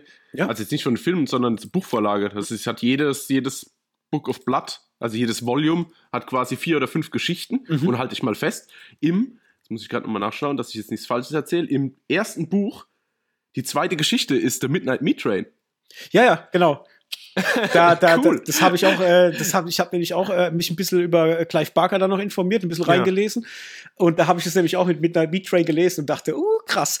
Und, ja. und da siehst du halt wieder diese Unterschiede. Wenn man Midnight Meat Train sich anguckt, mega hart, Ja, mhm. und dann hast du ja. sowas und da wird es halt eher so, ja, fürs Fernsehen konzipiert. Und das, das ärgert mich dann, weil ich mir denke, hey, ihr habt eigentlich Stories, ähm, aus denen könnte man halt richtig ja, scary Scheiße rausholen. So. Mhm. Und das wird dann so ein bisschen versäumt und das ja, ist dann immer schade. Ich will übrigens noch kurz anfügen, äh, ich habe ja. vorhin was verwechselt. Dieser äh, House on the Bayou, der war, äh, das war eine Blumhouse-Produktion, der war nicht für Hulu produziert, der war für Epics äh, produziert. Mhm.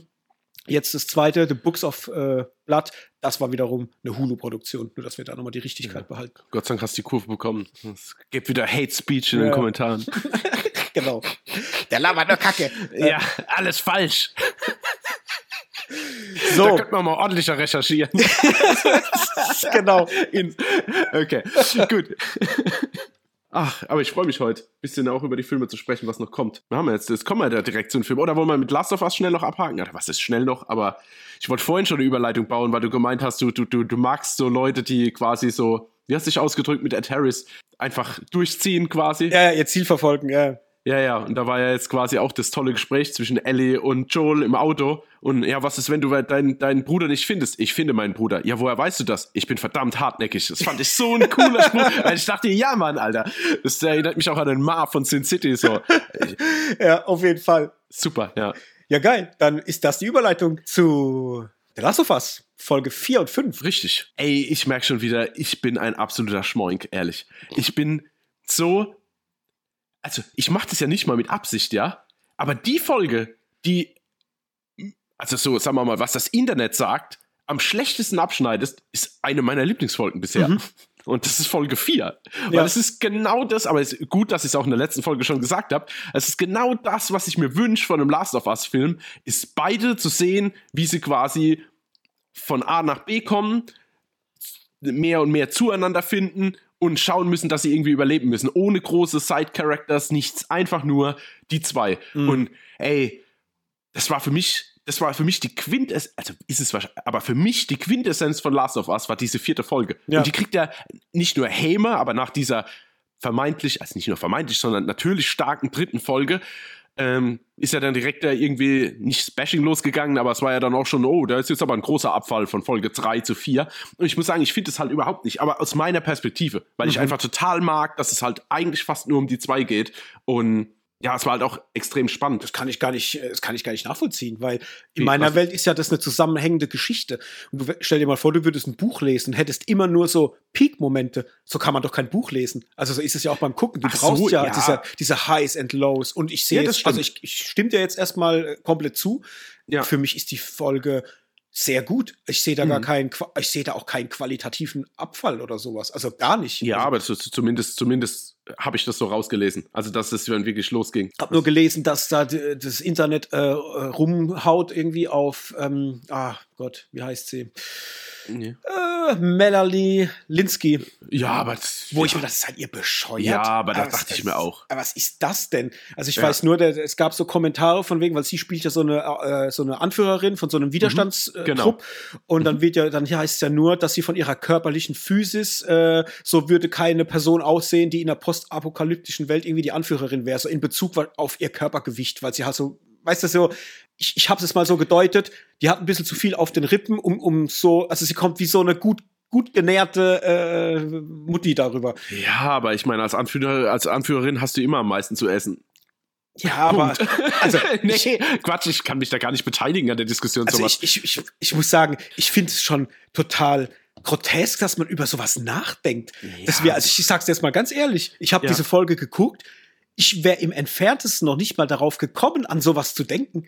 Das ist im, mhm. also ich habe die gesehen und für mich gibt's nur, glaube ich ihr das oder glaube ich ihr das nicht. Ich habe es ihr geglaubt. Ja. Punkt.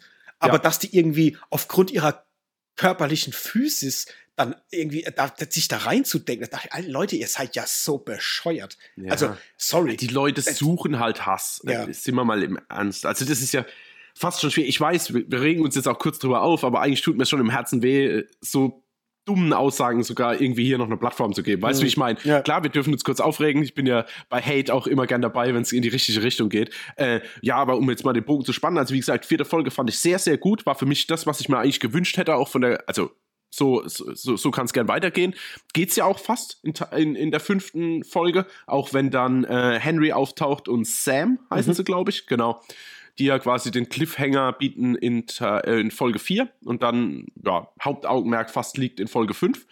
Und ich muss auch sagen, sie macht es also quasi, das ist ja quasi mehr oder weniger Folge 4 und 5 dreht sich ja auch um diese Rebellen. Ja. Und die Hintergrundgeschichte ein bisschen, wie es überhaupt dazu kam, dass äh, da Leute gesucht werden und diese Kollabor... Ach Gott, ja, das ist wieder ein ganz Kollaborateure. Ganz genau. Danke, Mike. Sehr gerne. Danke, Mike. Ich habe es auch parallel gesagt, deswegen hat man es nicht gehört. ähm, Genau. Und ich muss sagen, mir hat es, mir hat es voll, mir hat es total gut gefallen. Wobei ich kurzzeitig dann dachte, oh nee, das ist aber ein bisschen arg Walking Dead. Fand ich dann aber doch nicht. Mhm. Also ich finde, es ging dann. Ja. Ich dachte dann echt so, oh, haben wir jetzt einen Necken und keine Ahnung, wo, wo ist der Baseballschläger mit den Nägeln? Aber was ja im Grunde nicht. Du kriegst ja ein bisschen was mit ähm, von denen, kriegst aber auch parallel immer noch genug mit von Joel, Ellie, Sam und Henry. Ja, und ich muss sagen, ich hatte da mal echt meinen Spaß. Ich mochte auch den Moment quasi mit Sam und Ellie, der dann, also wie er dann auch endet, sagen wir mal, fand ich schon sehr stark gemacht. Aber ich muss sagen, ich mochte diesen Moment, wenn, also in Folge 5 quasi, wenn sie schon fast gestellt wurden und dann dieser Boden aufbricht, Mhm. da muss ich sagen, da musste ich ein bisschen gähnen. Mhm. Auch wenn die Action natürlich cool inszeniert war und es verrückt war, wie die alle aus diesem Loch gerannt kommen. Aber dann dachte ich mir, okay, wie viel kann wirklich Joel treffen jetzt von diesem komischen Turm aus? Ja, ich meine, ich bin immer für sowas, wo ich sage, ja, Mann, der kann das halt, fertig. Aber das war dann auch, dann rennt sie nach rechts, dann rennt sie nochmal zu den zwei rüber, um sie dann doch zu holen. Und, und auch dieser Moment mit dieser, mit diesem, also muss ich sagen, der größte negative Punkt in der fünften Folge war für mich dieses kleine Klickermädchen. Also dieses, dieses, Ja. die erst in das Auto krabbelt und dann quasi später noch, äh, Achtung, Spoiler-Alarm hier, äh, oh Gott, wie heißt die überhaupt? Also Melanie Linsky äh, in der Serie, weiß schon gar nicht mehr. Kathleen. Ja, genau. Ey, das war so ein typischer irgendwie Low-Budget-Serien-Moment. Mhm. Also so, ich weiß auch nicht, das war so bescheuert, dass das, dass das Vieh dann, ich nenne es jetzt mal Vieh, dann wirklich da sitzt und jeder ist so gestunt und dann springt er auch noch so, ah, also da war ich irgendwie, weiß nicht, das Mhm. fand ich so ein bisschen, Ja, ich habe äh, ich hab mich da auch gefragt, wie sie die Szene hätten auflösen wollen, wenn das nicht passiert wäre. Also ich habe die ganze Zeit gedacht, was hätte Ja. man alternativ machen ich auch, können. ich auch, ja. Aber habe dann auch aufgehört, weiter drüber nachzudenken. Ja, ich habe auch gefühlt, ey, ich habe auch wirklich das Gefühl gehabt, wie dieses, das, das alles beginnt, also dieser Showdown, sage ich jetzt mal, dachte ich auch, ey, jetzt habt ihr euch aber in eine Ecke manövriert, wo ihr eigentlich nur so rauskommt. Mhm. Also der ganze Aufbau, eigentlich mit diesen ganzen Rebellen und so, war ja, ich will nicht sagen für den Arsch, aber es war jetzt halt einfach für die zwei Folgen und jetzt auch wieder gut. Ja, ja, das stimmt schon. Ja. Ja, also ich habe die auch sehr gemocht, beide Folgen. Also vier fand ich eh stark, weil aus den Gründen, die du auch schon gesagt hast, dass man einfach mehr von Joel und Ellie kriegt. Ich fand es cool, wenn sie da nach ähm, Kansas City kommen und dann ja auch in die Stadt rein müssen, weil es keinen Weg drumherum gibt und dann halt äh, auf diese Rebellen letztendlich treffen oder Mhm. auf, ähm, und dann auch sich verschanzen in, in diesem in dieser Garage oder was das da ist oder in diesem Laden, der so zerfallen Ja. ist und vor allem diesen Shootout, der da halt auch passiert, Ja. der dir halt Ey. einmal wieder zeigt, wie krass einfach Joel ist. Ja. Und ich muss auch sagen, dass Petro Pascal die absolute perfekte Rolle, äh, Ja, der, der perfekt. Schauspiel, äh, der, Ja, der, ja. Der, der versinkt da drin. Ja. Also ich finde, der ist so krass, Joel, äh, unfassbar gut. Und habt es auch sehr gemocht, als er sie dann durch die Wand schickt mit Versteck dich und, und, und sie Ja. dann aber wieder raus muss, um ihm zu helfen. Und das halt immer wieder so Momente sind, wie du sie auch im Spiel hast, wo du einfach merkst, dass es eine verdammt gefährliche Umgebung ist, in der sie sich permanent aufhalten und dass sie ständig auch über ähm, sich selbst hinauswachsen muss, dass er nicht stirbt. Ja, ähm, Äh, ja, ja, ja, richtig. Und wie wenig Kind sie halt auch noch sein darf. Ich meine, klar, in so einer dystopischen Endzeit eh, aber halt, ich meine, er versucht sie ja schon fernzuhalten von, sagen wir mal, menschlicher Gewalt. Ja. Also wenn es jetzt mal um irgendwelche Viecher geht, jetzt mal dahingestellt, aber äh, du hast ja richtig gemerkt, wie es ihn quasi halb zerbricht, dass er jetzt, weil er quasi den, den Goon nicht gehört hat, sie in die Situation gebracht hat, quasi einen Mensch umzubringen oder Ja. zumindest ja. So weit zu verletzen, dass er es eigentlich nicht überlebt. Und das hat, also ich mochte einfach die Momente zwischen den beiden und das hat, also vier und fünf hat es extrem gut gemacht. Auch dieses Witzebuch, ich musste Mhm. da echt ein paar Mal lachen und halt auch dieses, wenn sie dann sagt so, äh, darf ich dir mal eine ernste Frage stellen? Und fragt es dann und er kann, glaube ich, darauf antworten oder so und beide müssen so lachen. Ey, das Ja. war so ein herzlicher Moment, wo ich ja wirklich dachte, ja Mann, ey, ihr habt's echt erfasst, was die Quintessenz ist von, von Last of Us. Und Ja, habt halt ja. immer noch, ich muss es immer wieder erwähnen, auch enorm gut bereichert so außenrum, Worldbuilding technisch. Mhm. Ja. Also ich bin immer noch, ich bin immer noch hinweg. Bisher habe ich wirklich richtig viel Spaß. Also Spaß im Sinn von, wie viel Spaß man halt mit so einer dramatischen Serie haben kann. Ja, ja. Trotzdem werde ich mit ihr immer noch nicht warm. Ich sag's, ich muss es jede Folge dazu sagen. Ich, wenn ich die, ohne Scheiß, wenn ich die Augen zumache und nur die Synchronstimme höre, oder O-Ton, ist ja eigentlich egal aber eher, ich guck's halt im, äh, ich guck's halt auf Deutsch, also synchronisiert. Und wenn ich da die Augen zumache, das funktioniert auch ohne, dass ich es sehe, weißt du? Mhm, ja. Also ich muss dann, das ist äh, einfach, ich weiß nicht, das ist so immer noch der einzige, wo ich sage, ach schade, ey, hättet ihr doch die Tochter aus, dem, aus der ersten Folge genommen. das ist übrigens die Tochter von Sandy Newton. Hast du das gewusst? Äh, nee, jetzt wo du es aber sagst, passt es wie die Faust aufs Auge. Ähm, ja, ich fand in Folge 4 noch cool äh, den Auftritt, kurz, wenn auch nur, von John Getz. Der spielt ja diesen Doktor, der von äh, hier Melanie äh, Linsky gefangen gehalten wird. Sie mhm. hat noch diesen, diesen ja. einen Arzt. Ja. Ähm, fand ich sehr cool, den zu sehen, weil den kennt man ja, was weiß ich, aus, äh, wie heißt er hier, aus, aus Australien mit dem langen Messer. Der Crocodile, äh, Hand, Crocodile Dundee. Dundee. Ja, äh, genau. Aus alten 80er-Filmen äh, auf mhm. jeden Fall. Hat mir Spaß gemacht, dass der da auftaucht. Das fand ich irgendwie sehr, sehr witzig. Ja. Und ja, in Folge 5 muss ich sagen. Und da gehe ich vielleicht ein bisschen weg von der Meinung, die auch so online überall zu lesen ist. Ich fand Folge 5 bisher die schwächste Folge für mich persönlich. Die hat mir gar nicht so viel Spaß gemacht. Also ich muss sagen, ich, ich klar, ich habe es gemocht, was ich gesehen habe, weil es halt aus dem Spiel kommt, ja, ganz klar. Aber oh, ich fand es unheimlich langweilig, denen zuzugucken. Mich hat Sam und Henry gar nicht interessiert. Ich wollte nicht sehen, was die tun und, und, und so weiter. Und da finde ich auch, dass man zu wenig Hintergrund erfahren hat zu Henry. Ähm, weil gerade wenn man jetzt die Serie nimmt und sagt, man baut jetzt eine ganze Folge auf diesen beiden Charakteren auf, dann hätte man vielleicht noch ein bisschen erklären können, was genau denn das Problem ist, was Kathleen mit Henry hat. Das hat man ja so nicht wirklich erfahren, oder? Also du weißt nicht, warum er äh, gejagt wird. Ja, nur weil er ein Verräter ist. Ja, okay. Aber warum? Äh, stimmt, also genau. warum, ja, aber was er genau verraten hat, dass sie so sauer ja, ist, ja. weiß man erst zum genau. Schluss. Du weißt nur, genau, Kollaborateur und mehr ja. weiß man nicht. Da hätte ich mir vielleicht ein bisschen mehr gewünscht irgendwie und äh, das hat mich dann irgendwie über die ganze Laufzeit doch schon mehr gelangweilt, als dass ich da spannend interessiert war. Aber äh, dann gab es natürlich auch so Sachen wie den Showdown, den du schon angesprochen hast, den ich ähm, auch erst komisch fand, aufgrund der Menge an Infizierten, die da rumrennen. Das hatte dann schon, wie du es auch gesagt hast, so The Walking Dead Vibes irgendwie gehabt. Ich fand aber dann wiederum das auch sehr cool, wie Joel oben sitzt und halt runterschießt, weil es so ein Videospielmoment war.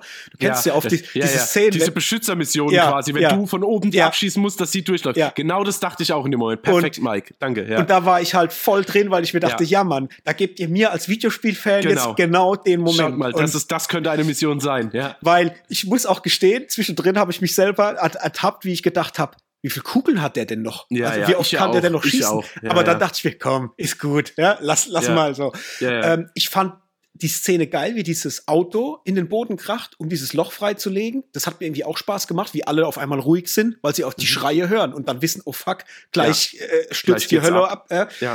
Ähm, und was ich auch gemocht habe, war dieser Bloater, also dieser ganz fette, mhm. äh, die, diese größte Evolutionsstufe irgendwie äh, dieser, ja. dieser Pilze, weil äh, das war praktisches Make-up, ne? Ich weiß, das war, ja, war fand ich Kostüm, ja. sehr, sehr cool, dass sie den Weg gegangen sind und haben das äh, zumindest mal ähm, ja, teils praktisch gemacht, weil du siehst es schon in manchen Szenen, dass da auch ein bisschen ja, Computer klar. mit drin ist. Aber das fand ich geil, dass man sich da die Mühe macht und, und äh, macht da auch ein Kostüm und, und bringt da noch ein bisschen mehr Gravitas in so, eine, in, in, so einen Charakter mit rein. Also das fand ich tatsächlich dann auch ganz, ganz spaßig, äh, mir anzugucken.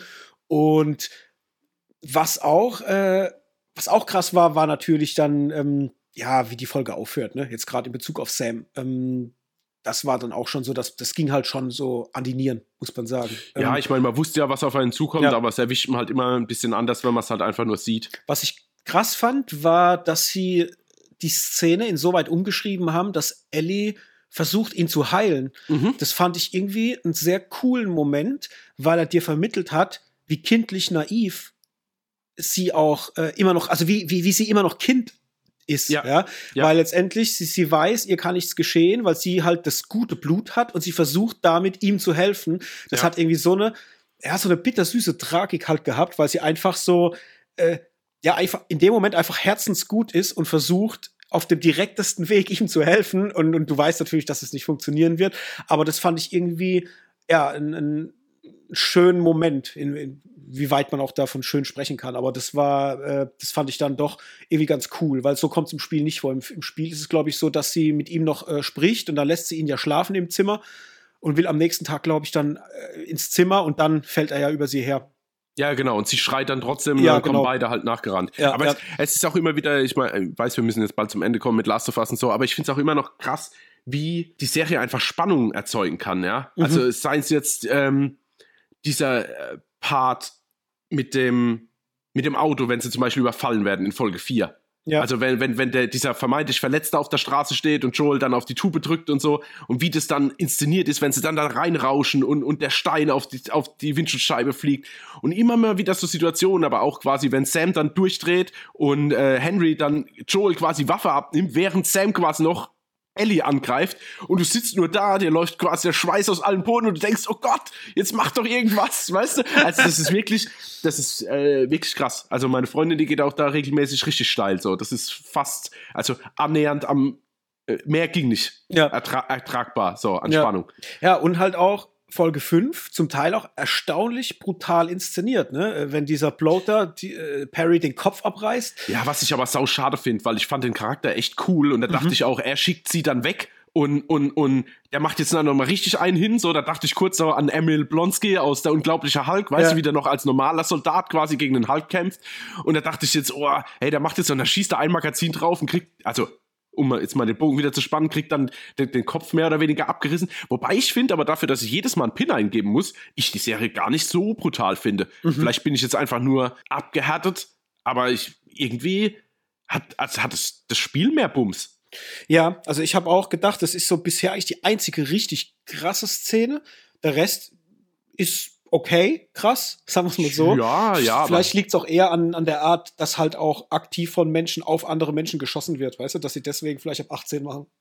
Ja, das kann sein. Aber ich auch dieser Überfall in Folge 4, da dachte ich mir auch, irgendwie wird gefühlt immer, wenn die Kugel von Joel eingeschlagen hat, abgeblendet. So, Mhm. also du hast nicht mal gesehen, wie sie einschlägt. So, und da dachte ich mir auch, oh, so ein paar, ach Gott, das klingt schon wieder wie der größte Psychopath, aber einfach so ein paar Blutspritzer an der Wand hinten dran, weißt du, das Ja. war ja im Spiel auch so, dass du extrem den Impact von Baseballschläger oder auch Waffen äh, einfach Mhm. im Gegner, das wurde halt extrem krass dargestellt, ähm, ohne dass jetzt Gliedmaßen abgerissen wurden, aber einfach dieser Impact, äh, dieser- Druck und, und, und ja, es fehlt mir so ein bisschen, aber Gott, äh, also sorry, ist jetzt keine Kritik. Klingt nach Kritik, ist es nicht. Ja, Ich habe auch bei Collider gelesen, da hat äh, der Showrunner, ähm, in, da, es gibt einen Last of Us Podcast, wo die halt regelmäßig drüber quatschen. Und er hat erzählt, dass sie eigentlich die Szene mit dem Kopfabreißen krasser inszenieren wollten und eigentlich hätte er äh, am Torso zerrissen werden sollen. Also er hätte in zwei Hälften gerupft werden sollen. Und Neil Druckmann wollte das aber nicht. Der war da nicht so Fan. Aber dann haben sie es trotzdem probiert, aber haben dann quasi gemerkt, als die FX-Künstler halt versucht haben, diese Szene halt äh, zu erstellen, dass Ja. es halt nicht gut aussieht. Also du kriegst es nicht gescheit inszeniert, dass es realistisch und gut aussieht, jemanden an der Hüfte auseinanderzureißen. Und dann war es dann zum Schluss so, dass dann Neil Druckmann halt sich durchgesetzt hat und sie sind halt beim Kopf geblieben. Mhm. Ja, das glaube ich aber, dass es dann alles so gummimäßig aussieht. Sobald Ja, jemand ja. am Torso auseinandergerissen wird, hast du gleich so einen Gummimenschen-Moment. Ja. Das fand ich da doch sehr, sehr lustig auf jeden Fall. Naja, aber wie auch immer, ich fand auch nach wie vor, äh, jetzt nach den beiden Folgen, immer noch sehr stark, macht immer noch richtig Spaß und ich bin immer noch sehr gehuckt, da jetzt weiter zu gucken. Ähm, Ja. Folge 6 kommt jetzt dann nächsten Montag und ich glaube neun, ne? Machen die insgesamt neun Episoden? Kann das sein? Ich weiß es ehrlich gesagt gar nicht. Ich denke mir die ganze Zeit an, an, an, an Stand, wo wir jetzt aktuell gerade sind, denke ich die ganze Zeit, ach du Scheiße, wie lange muss denn diese Serie noch gehen? Weil Also ich meine, ja, ah, nee, ich sehe gerade äh, bei der IMDB ist sie mit zehn Folgen gelistet. Also dann sind es quasi noch fünf Folgen. ja gut, aber das passt, ja. Weil ich denke mir halt auch, ähm, also Nummer, Nummer eins, beenden Sie Teil 1 des Spiels mit Mhm. Staffel 1? War meine Frage. Oder geht es noch weiter?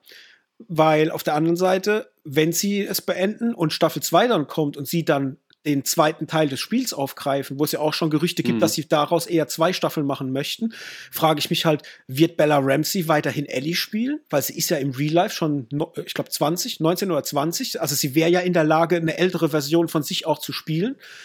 Oder kommt eine neue Schauspielerin ran? Und wie wollen sie das machen? Also, das sind so ganz viele Fragen in meinem Kopf, wo Ja. ich mich, ja, was mich sehr, sehr interessiert, wie die das einfach machen wollen. Gerade auch halt in Bezug darauf, dass du einen Petro Pascal hast, der dann klar bei Staffel 2 dann nicht mehr so viel äh, vorkommen wird. Aber das sind ja auch zum Teil Schauspieler, die in Hollywood aktiv sind und die ja auch nicht ewig lang bei so einer Serie Ja. verpflichtet bleiben können, wahrscheinlich. Ne? Ja, auf jeden Fall. Ich bin auch mal gespannt. Ich bin nämlich auch immer am Rechnen und denke, okay, wenn wir jetzt erst hier sind oh Gott, was passiert in dem Spiel noch alles, was jetzt in fünf Folgen irgendwie aufgearbeitet werden soll, ohne gehetzt zu wirken. So. Deswegen, ich bin, bin, bin, bin sehr gespannt. Ja, oder vielleicht machen sie den Stranger Things Move ja, und dann geht halt mal ja, eine Folge, genau. äh, ja, anderthalb bis zwei Stunden. Ich, es gibt ja schon knapp 80-minütige Folgen, das ist ja schon fast Spielfilmlänge. Ne? Ja, tatsächlich. Gut, wenn die letzte Folge irgendwie der Showdown zwei Stunden geht, da klatsche ich auch in die Hände, kein Ding. Dito. ja. Alright, wollen wir weiter, Hendrik? Aber selbst, selbstverständlich. Ja. Selbstverfreilich. Dann mit was wollen wir starten? Mit dem Pile of Shame-Film oder mit Dog? Ach, dann machen wir doch schnell Dog und dann machen wir als Abschluss den Pile of Shame-Film. Okay. Ja. Alright, dann Dog. Ich versuche mal kurz zusammenzufassen, worum es geht. Dog ist erschienen im Jahr 2022, ist ein Film mit Channing Tatum in der Hauptrolle, der auch Regie geführt hat.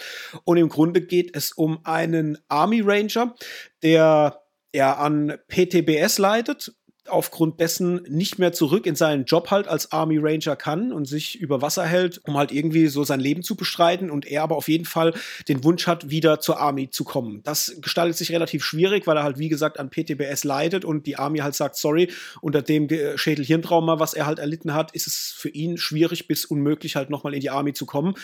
Und er versucht es halt immer wieder. Er lässt auch immer wieder Gutachten erstellen, mit denen er bei der Army durchkommen will, um halt wieder seinen Dienst aufzunehmen.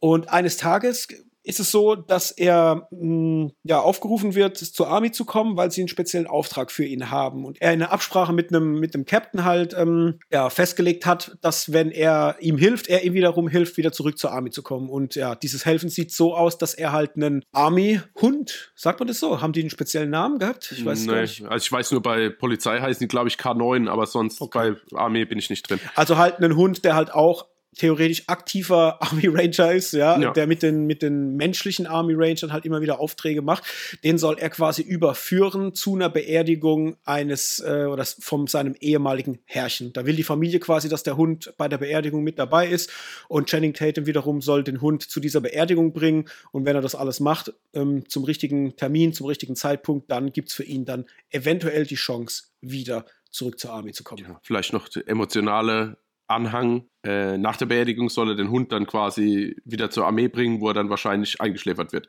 Genau. Ja, einfach nur, um mal so ein bisschen die emotionale Komponente noch mit reinzubringen. Weil seit ich, seit ich das gewusst habe, hat mein Herz geschlagen bis zum Schluss.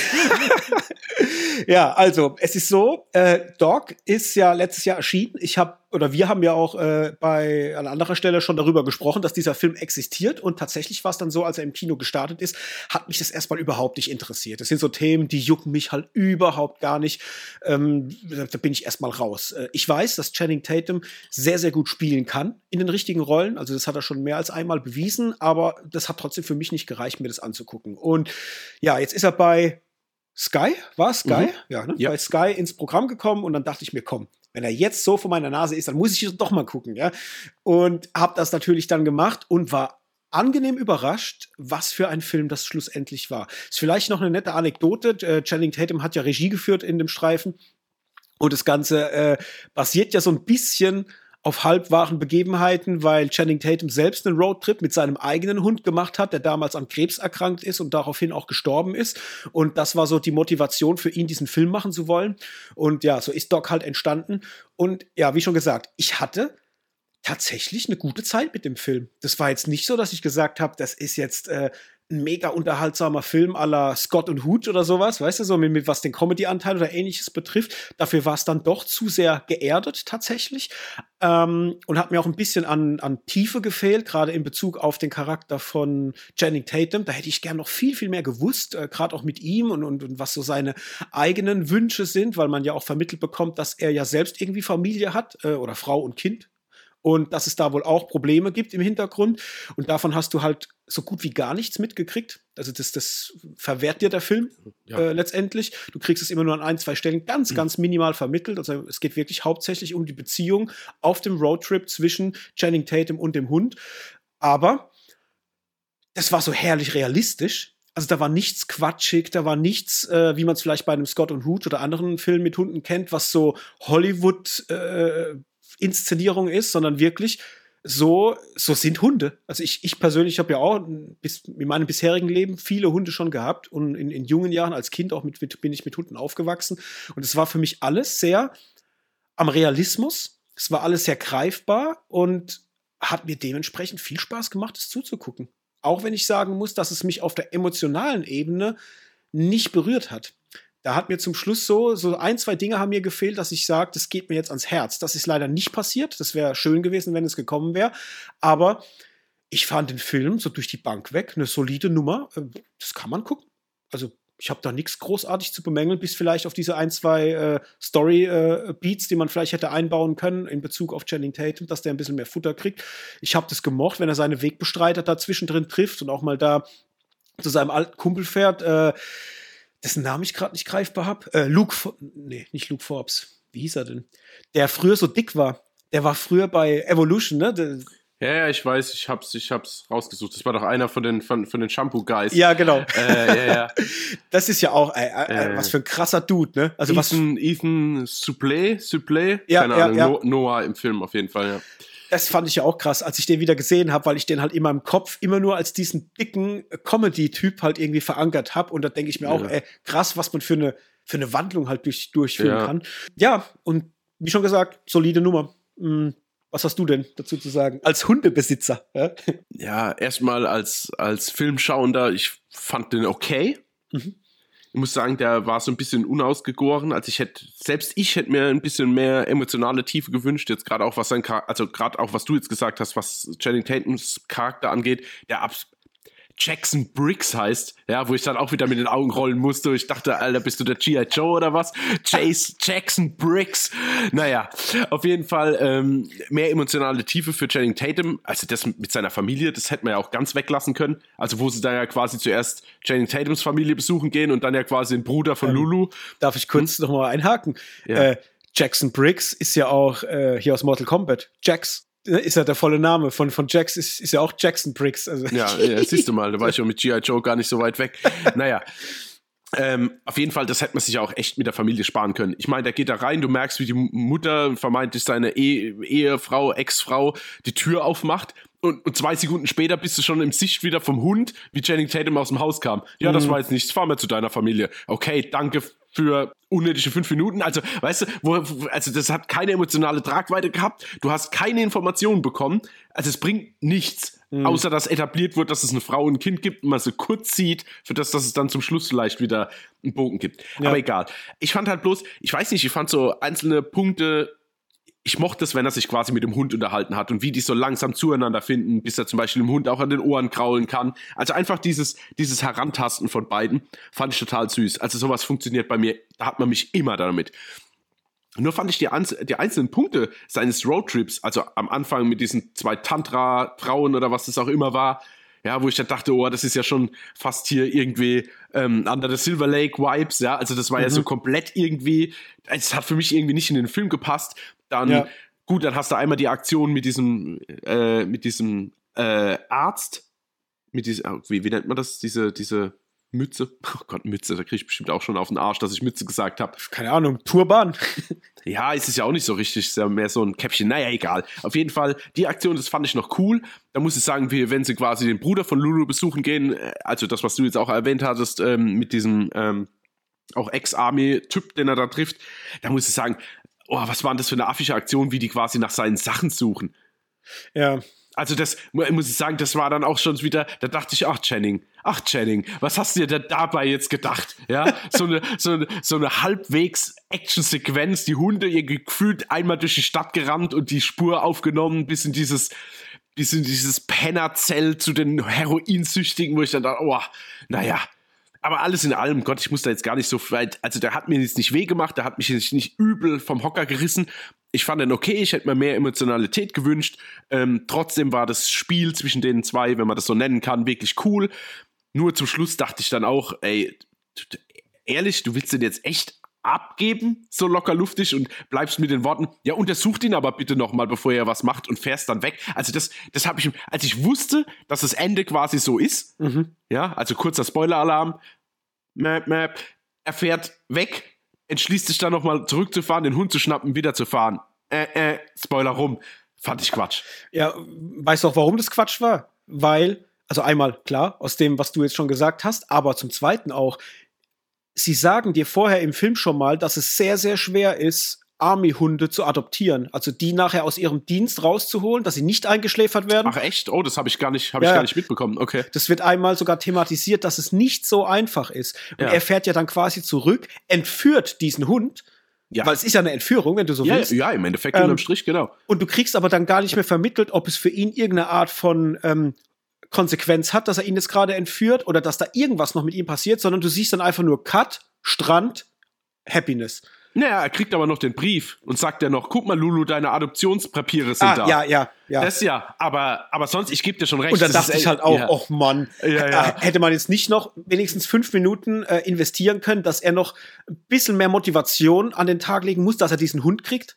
Ja. Also so, weißt du, so vors, was weiß ich, vors Militärgericht, whatever gehen und oder vor zu irgendeinem Amt beim Militär und sagen, ey Leute, ich, ich möchte den Hund, weil und bla bla bla. Ja, ja, genau. Irgend sowas, ne? Also das hätte ich mir da auch gewünscht. Also das hätte mir auf jeden Fall besser gefallen. Und ich finde auch, gerade weil du jetzt das angesprochen hast, wenn man so die, die ersten Wege sieht von Channing Tatum, wo er sich auch mit diesen Tantra-Schwestern äh, da irgendwie trifft, mhm. ähm, da merkst du, das ist absolut der, der, das, das Drehbuch von diesem Reed Caroline. Der hat äh, auch die Regie geführt mit Channing Tatum zusammen jetzt bei Doc und der ja, hat wiederum aber auch das Drehbuch für die ganzen Magic Mike Filme gemacht. Ah, ich habe gedacht 21 Jump Street. Nee, nee. aber fast. ja, weil das ist so, und, so, ja. Und das spürst du, weil bei Magic Mike sind ähnliche Vibes drin, was dieses ich nenne es mal, diesen erotischen Unterton, den du drinne hast, auch in diesen Szenen, das spürst du auch so ein bisschen durch bei, bei Magic Mike. Mhm. Und das merkst du hier halt auch. Und ich sag mal, prinzipiell hatte ich damit gar kein Problem. Es hat nur tonal überhaupt nicht dahin ja, gepasst. Genau, ne? genau. Weil, wenn, wenn sie hingegangen wären und hätten wenigstens Channing Tatum noch ein bisschen mehr Futter gegeben, dass sie vielleicht ein bisschen mehr seinen Background erzählen und dann vielleicht auch das mit einweben in dieses Erzählen seines Charakters, dass du einfach ihn mehr als Menschen begreifst, dann mhm. hätte es für mich vielleicht sogar ein bisschen funktioniert. Ja. Aber so war es halt immer wie, ja, man rotzt jetzt halt so ein Piece dahin und das nächste Piece führt zu dem und, und ja, ja, unterm Strich war es einfach zu oberflächlich. Ja, Weil er genau. hat ja wirklich seine Momente. Also ich meine, das ist ja auch lustig, wenn er sich da als Blinder ausgibt, in dieses Hotel reingeht. Oder auch die emotionalen Punkte, wie zum Beispiel die Beerdigung, wenn der Hund dann losgeht und legt sich dann so auf die Stiefel von seinem, äh, äh von seinem damaligen Besitzer quasi. Also das sind schon Momente, die, also auf der einen Seite vom ersten Beispiel kann man echt ganz gut lachen auch und bei dem anderen, da bist du dann echt auch ein bisschen emotional, aber das ist, das, das wabert so, weiß nicht, wenn null, äh, wenn null die Mittellinie wäre, so geht's halt maximal so minus eins, plus eins, minus eins, da reißt sich nicht mal irgendwas so richtig mit. Also weder in die Lachrichtung noch in die äh, emotionale Richtung. Ja. Deswegen fand ich so ein bisschen fast verschwendetes Potenzial, weil wie selten gibt's denn irgendwelche Filme, also mittlerweile Filme mit mit Hunden, wo es darum geht, so, also wie so eine Buddy-Komödie, nur zwischen Mensch und Hund. Mm. Also früher hattest du meinen Partner mit der kalten Schnauze, du hattest Scott and Hooch, du hattest, da gibt's bestimmt noch tausend andere Sachen. Dann kam die Welle mit Marley und ich, wie, ach Gott, ist das alles lustig, Opala, Hund ist tot. Ja? und, und, so was, oder Hachiko oder so mit Richard Gere, so, wo so richtige äh, Schmachtdinger sind. Und mir fehlt einfach mal ein bisschen so, so ein Mittelding. Und das hat er jetzt leider nicht geschafft. Mhm. Aber es ist trotzdem, also für jeden, der irgendwie Channing Tatum mag, so ein bisschen Unterhaltung braucht für 97 Minuten und auch äh, ein Herz für Hunde hat, äh, ich glaube, da macht man nichts verkehrt. Ja. Aber ist halt kein Impact-Film. Das ist so ein, eigentlich so ein gefühlter, mit Liebe drei Sterne, mit, mit, mit nüchtern neutral sind es zweieinhalb Sterne, weil es ist so richtiges Mittelmaß, aber ohne dass es einem auf die Nerven geht. Mhm. Ja. Wie hast du bewertet? Mit mehr Liebe oder mit mehr Nüchternheit? Ich habe noch gar nicht bewertet, tatsächlich, ah. ähm, weil ich einfach hin und her gerissen bin. Ja, ich habe den gestern. Nee, ist gelogen. Doch. Nee, warte mal, gestern war Montag. Nee, am Sonntag habe ich den geschaut. Und seitdem bin ich immer so ein bisschen im Hin und Her überlegen. Weil ich auf der einen Seite fand ich ihn schön, auf der anderen Seite. Also ich würde sagen Special Interest. Also drei Sterne, aber dann halt für Leute, die irgendwie mit Hunde gut können und vielleicht so ein bisschen auf Channing Tatum und so stehen. Da ist es echt eine Empfehlung, sonst ist es leider für die Allgemeinheit, glaube ich, nur so ein zweieinhalb Sterne-Film. Mhm. Ja, ich war auch so. Drei habe ich ihm gegeben von mhm. fünf oder sechs von zehn. Ja. Dann ab zu der Nebel, Pile of Shame-Film, den uns der Anti-Held zugeschickt hat. Äh, jetzt muss ich überlegen, du hat, ja doch, du kennst oder kanntest ihn schon. Mhm. Ich kannte ihn nicht. Also der lag quasi auf dem Pile of Shame. Ähm, Wegen dir, reden wir nicht rum. Ja, genau. ja, direkt die Krone aufgesetzt. Ja, genau. Äh, an mir lag es. Ich hatte diesen Film, ähm, ich bin ja ganz ehrlich, ich habe den nicht auf dem Schirm gehabt, weil ich immer dachte, das wäre ein Remake von The Fog. Mhm. Und deswegen war der nie so in meiner Wahrnehmung, dass ich den mal gucken muss. Und dann haben wir ja mal vor ewigen Zeiten über den Film gesprochen und du hast mir gesagt, ey, das ist, das ist ein eigenständiger Film, der hat damit gar nichts zu tun. Und dann dachte ich, what? Das kann ja nicht sein. Äh, was ist da denn los? Und ah, dann muss ich den mal gucken und hab den aber nie geguckt. Warum auch immer. Und so ist er dann irgendwie auf die Pile of Shame Liste gewandert. Mm. Und ich freue mich sehr, heute über den zu sprechen. Zum einen, weil ich weiß, dass du ihn sehr magst. Und zum zweiten, äh, ja, weil ich ihn halt jetzt tatsächlich dann das erste Mal geguckt habe. Aber ich würde sagen, bevor wir loslegen, lese doch mal vor. Du hast die Blu-ray vor dir liegen. Wie lautet denn der Klappentext, bitte? Der Klappentext. Ein kleines Dörfchen an der Küste von Maine, haha, lustig Maine, Stephen King, wird ohne Vorwarnung von einem unheimlichen Nebel heimgesucht, in dem sich mörderische Kreaturen tummeln. Einer bunt zusammengewürfelten Truppe von Überlebenden gelingt es, sich in einem Supermarkt zu ver äh, verbarrikadieren.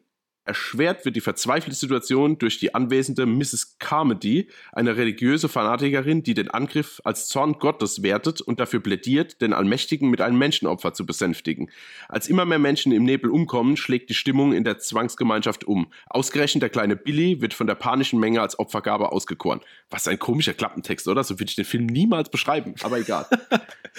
äh, ja, weil er dir schon viel zu viel verrät. Ja, erstens mal das, aber ich, also ich meine, klar ist es, hat das irgendwann schon Hauptaugenmerk, aber das ist für mich so, keine Ahnung, vielleicht ein Viertel vom Film, was das jetzt ausmacht. Naja, egal. Mhm.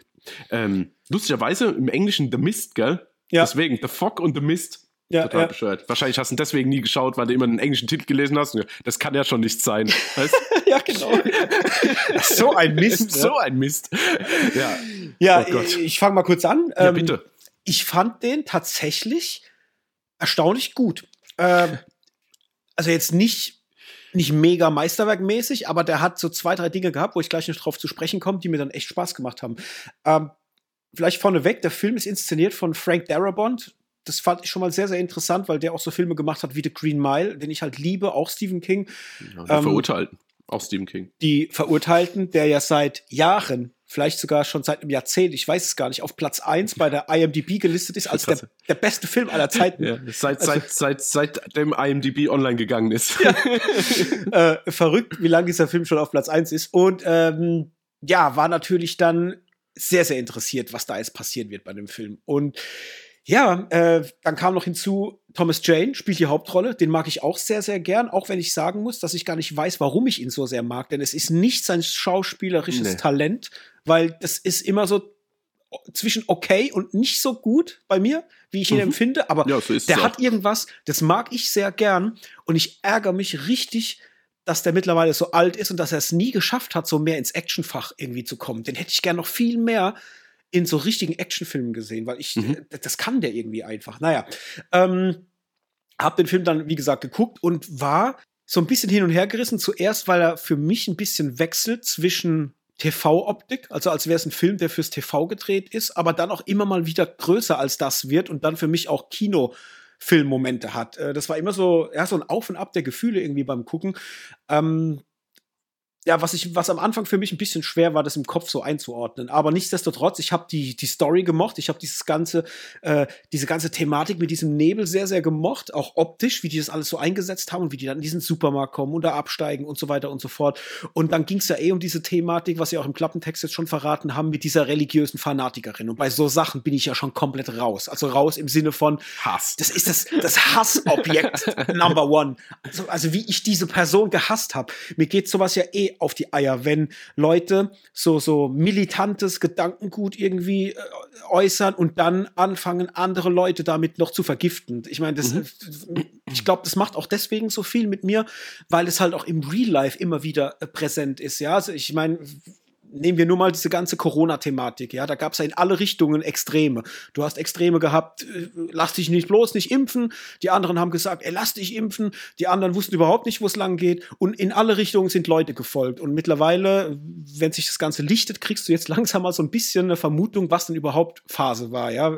Und das hat mich zu dem Zeitpunkt schon so gestresst in den Medien, immer diesen Extremen zuzugucken, wie der eine das will und der andere will das. Und das war in dem Film halt wieder genauso. Die fängt an da mit ihrem Religion religiösen Gedöns und ich dachte mir, ey, ich, ich rast gleich komplett aus. Ich, ich wirklich, ich muss gleich in den Fernseher treten. Und dann hast du noch diesen, oh, wie heißt er? Der, sein Nachbar, Ähm, Andrew Brewer. Ja, also, genau. Weißt du, ja, Roll ja. Rollenname habe ich jetzt nicht auf dem Schirm. Äh, Brent hieß er. Ja, äh, genau. Der irgendwie äh, Arzt war aus New York oder sowas.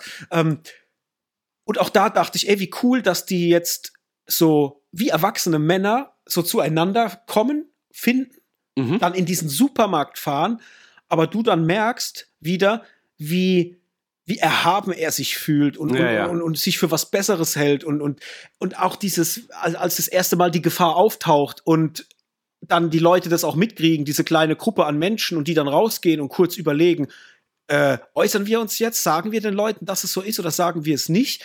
Eigentlich müssen wir es sagen, weil wir wollen ja alle schützen und wir wollen gucken, dass wir gemeinsam an einem Strang ziehen. Aber wenn wir es machen, ah, die werden uns niemals glauben. Aber wir versuchen es halt. Und dann passiert halt genau das. Sie werden wie Vollidioten dargestellt oder hingestellt. Ja. Äh, da, da, war ich auch wieder in so einem emotionalen Gefühlschaos. Ich habe, ich, ich rast gleich aus. Es kann doch nicht sein. Äh, es ist doch alles offenkundig zu sehen. Also wie ja. kann man das nicht glauben und so weiter. Ey, also, da bin ich wirklich. Das ging von einem, von einer emotionalen Achterbahnfahrt in die nächste. Und äh, ja, hab dann, das macht der Film halt sehr gut. Der, der bringt dich halt wirklich von einem Gefühlshoch ins nächste oder tief, je nachdem, ja. wie man es will. Mhm. Und hab da schon Spaß gehabt, dazu zu gucken, auch was die Gewalt betrifft. Also die ist auch zu, zu Teilen nicht ohne, was man da gezeigt kriegt. Ähm, vor allem, wenn hier der, der Sherminator umgelegt wird. Diese ja. Ja, stimmt, der Terminator ist auch dabei. Ja, das genau. war, äh, da habe ich sehr gelacht, wie ich den gesehen habe, weil ich mir, ja. weil ich den Kerl wirklich gefühlt nur aus American Pie kennt. Also ich, ja. habe den irgendwie, oder aus irgendwelchen äh, Jugendfilmen aus den 90ern, ja. Ähm, das war halt auch schon krass und ja, alles, was dann passiert und auch, ähm, jetzt vielleicht kleiner Spoiler on an der Stelle, auch als sie erfahren, dass dann dieser ganze Nebel, dass das freigesetzt ist durchs Militär und dass da halt diese, diese Wesen aus einer anderen äh, Sphäre kommen. Ey, ich habe mich so krass an Stranger Things erinnert gefühlt und dachte halt auch dann ab dem Moment wirklich ständig, auch wenn man das Creature Design dann sieht, mhm. ey, da hat Stranger Things sich aber richtig krass bedient ja. them thematisch an dem Film. Also das ist, kann man nicht von der Hand weisen. Ne? Ähm, fand es aber auch sehr sehr stark. Also das war alles sehr dicht, sehr atmosphärisch, obwohl es wirklich nur auf so kleinem Raum spielt. Und ich finde, das haben sie halt großartig gemacht. Und auch nachher, wenn es dann darum geht, äh, dass sie aus dem Supermarkt dann entkommen wollen, mit der Autofahrt bis hin dann zu dem Ende, wo ich sagen muss, ey, das ist, glaube ich, eines der bösesten Enden, die ich seit langem gesehen habe. Und ich bin ja eh jemand, der immer wieder sagt, ich liebe es, Filme zu gucken, die nicht positiv enden, weil davon gibt's einfach zu wenige. Und wenn man halt wirklich einen benennen will, der nicht positiv endet, dann ist es dieser Film. Also ich war, boah, ich muss sagen, ich war so, bei so geht so Vibes die ganze Zeit. Es war immer so, ah, geht so, vielleicht so zweieinhalb Sterne. Ja, Och, was ehrlich? Bis so drei.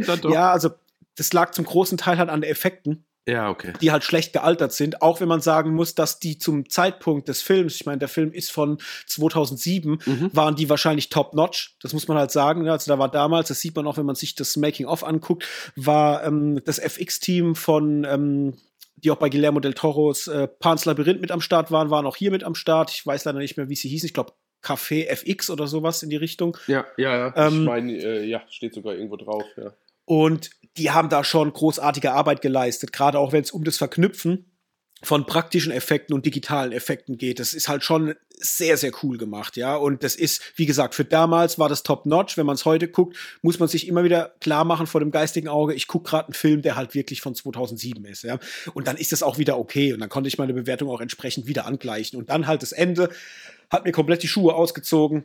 Da dachte ich nur, what the fuck? Wie muss der Kerl sich jetzt fühlen? Äh, ich glaube, ich wüsste nicht, was ich an seiner Stelle äh, getan hätte in dem Moment. Ich wüsste auch gar nicht, ob ich noch weiterleben wollen würde an seiner Stelle. Ja, ich finde, es äh, macht aber auch gut. Also schauspielerisch jetzt bezogen. Mhm. Also diese ganze Verzweiflung, dieses verdammte, was, was mache ich jetzt hier überhaupt noch und alles ja. so. Also also das Leid, was, was er dir über mit äh, vermittelt als Zuschauer, das, das kriegt dich komplett. Das fährt bis ja. unter die Haut. Ne?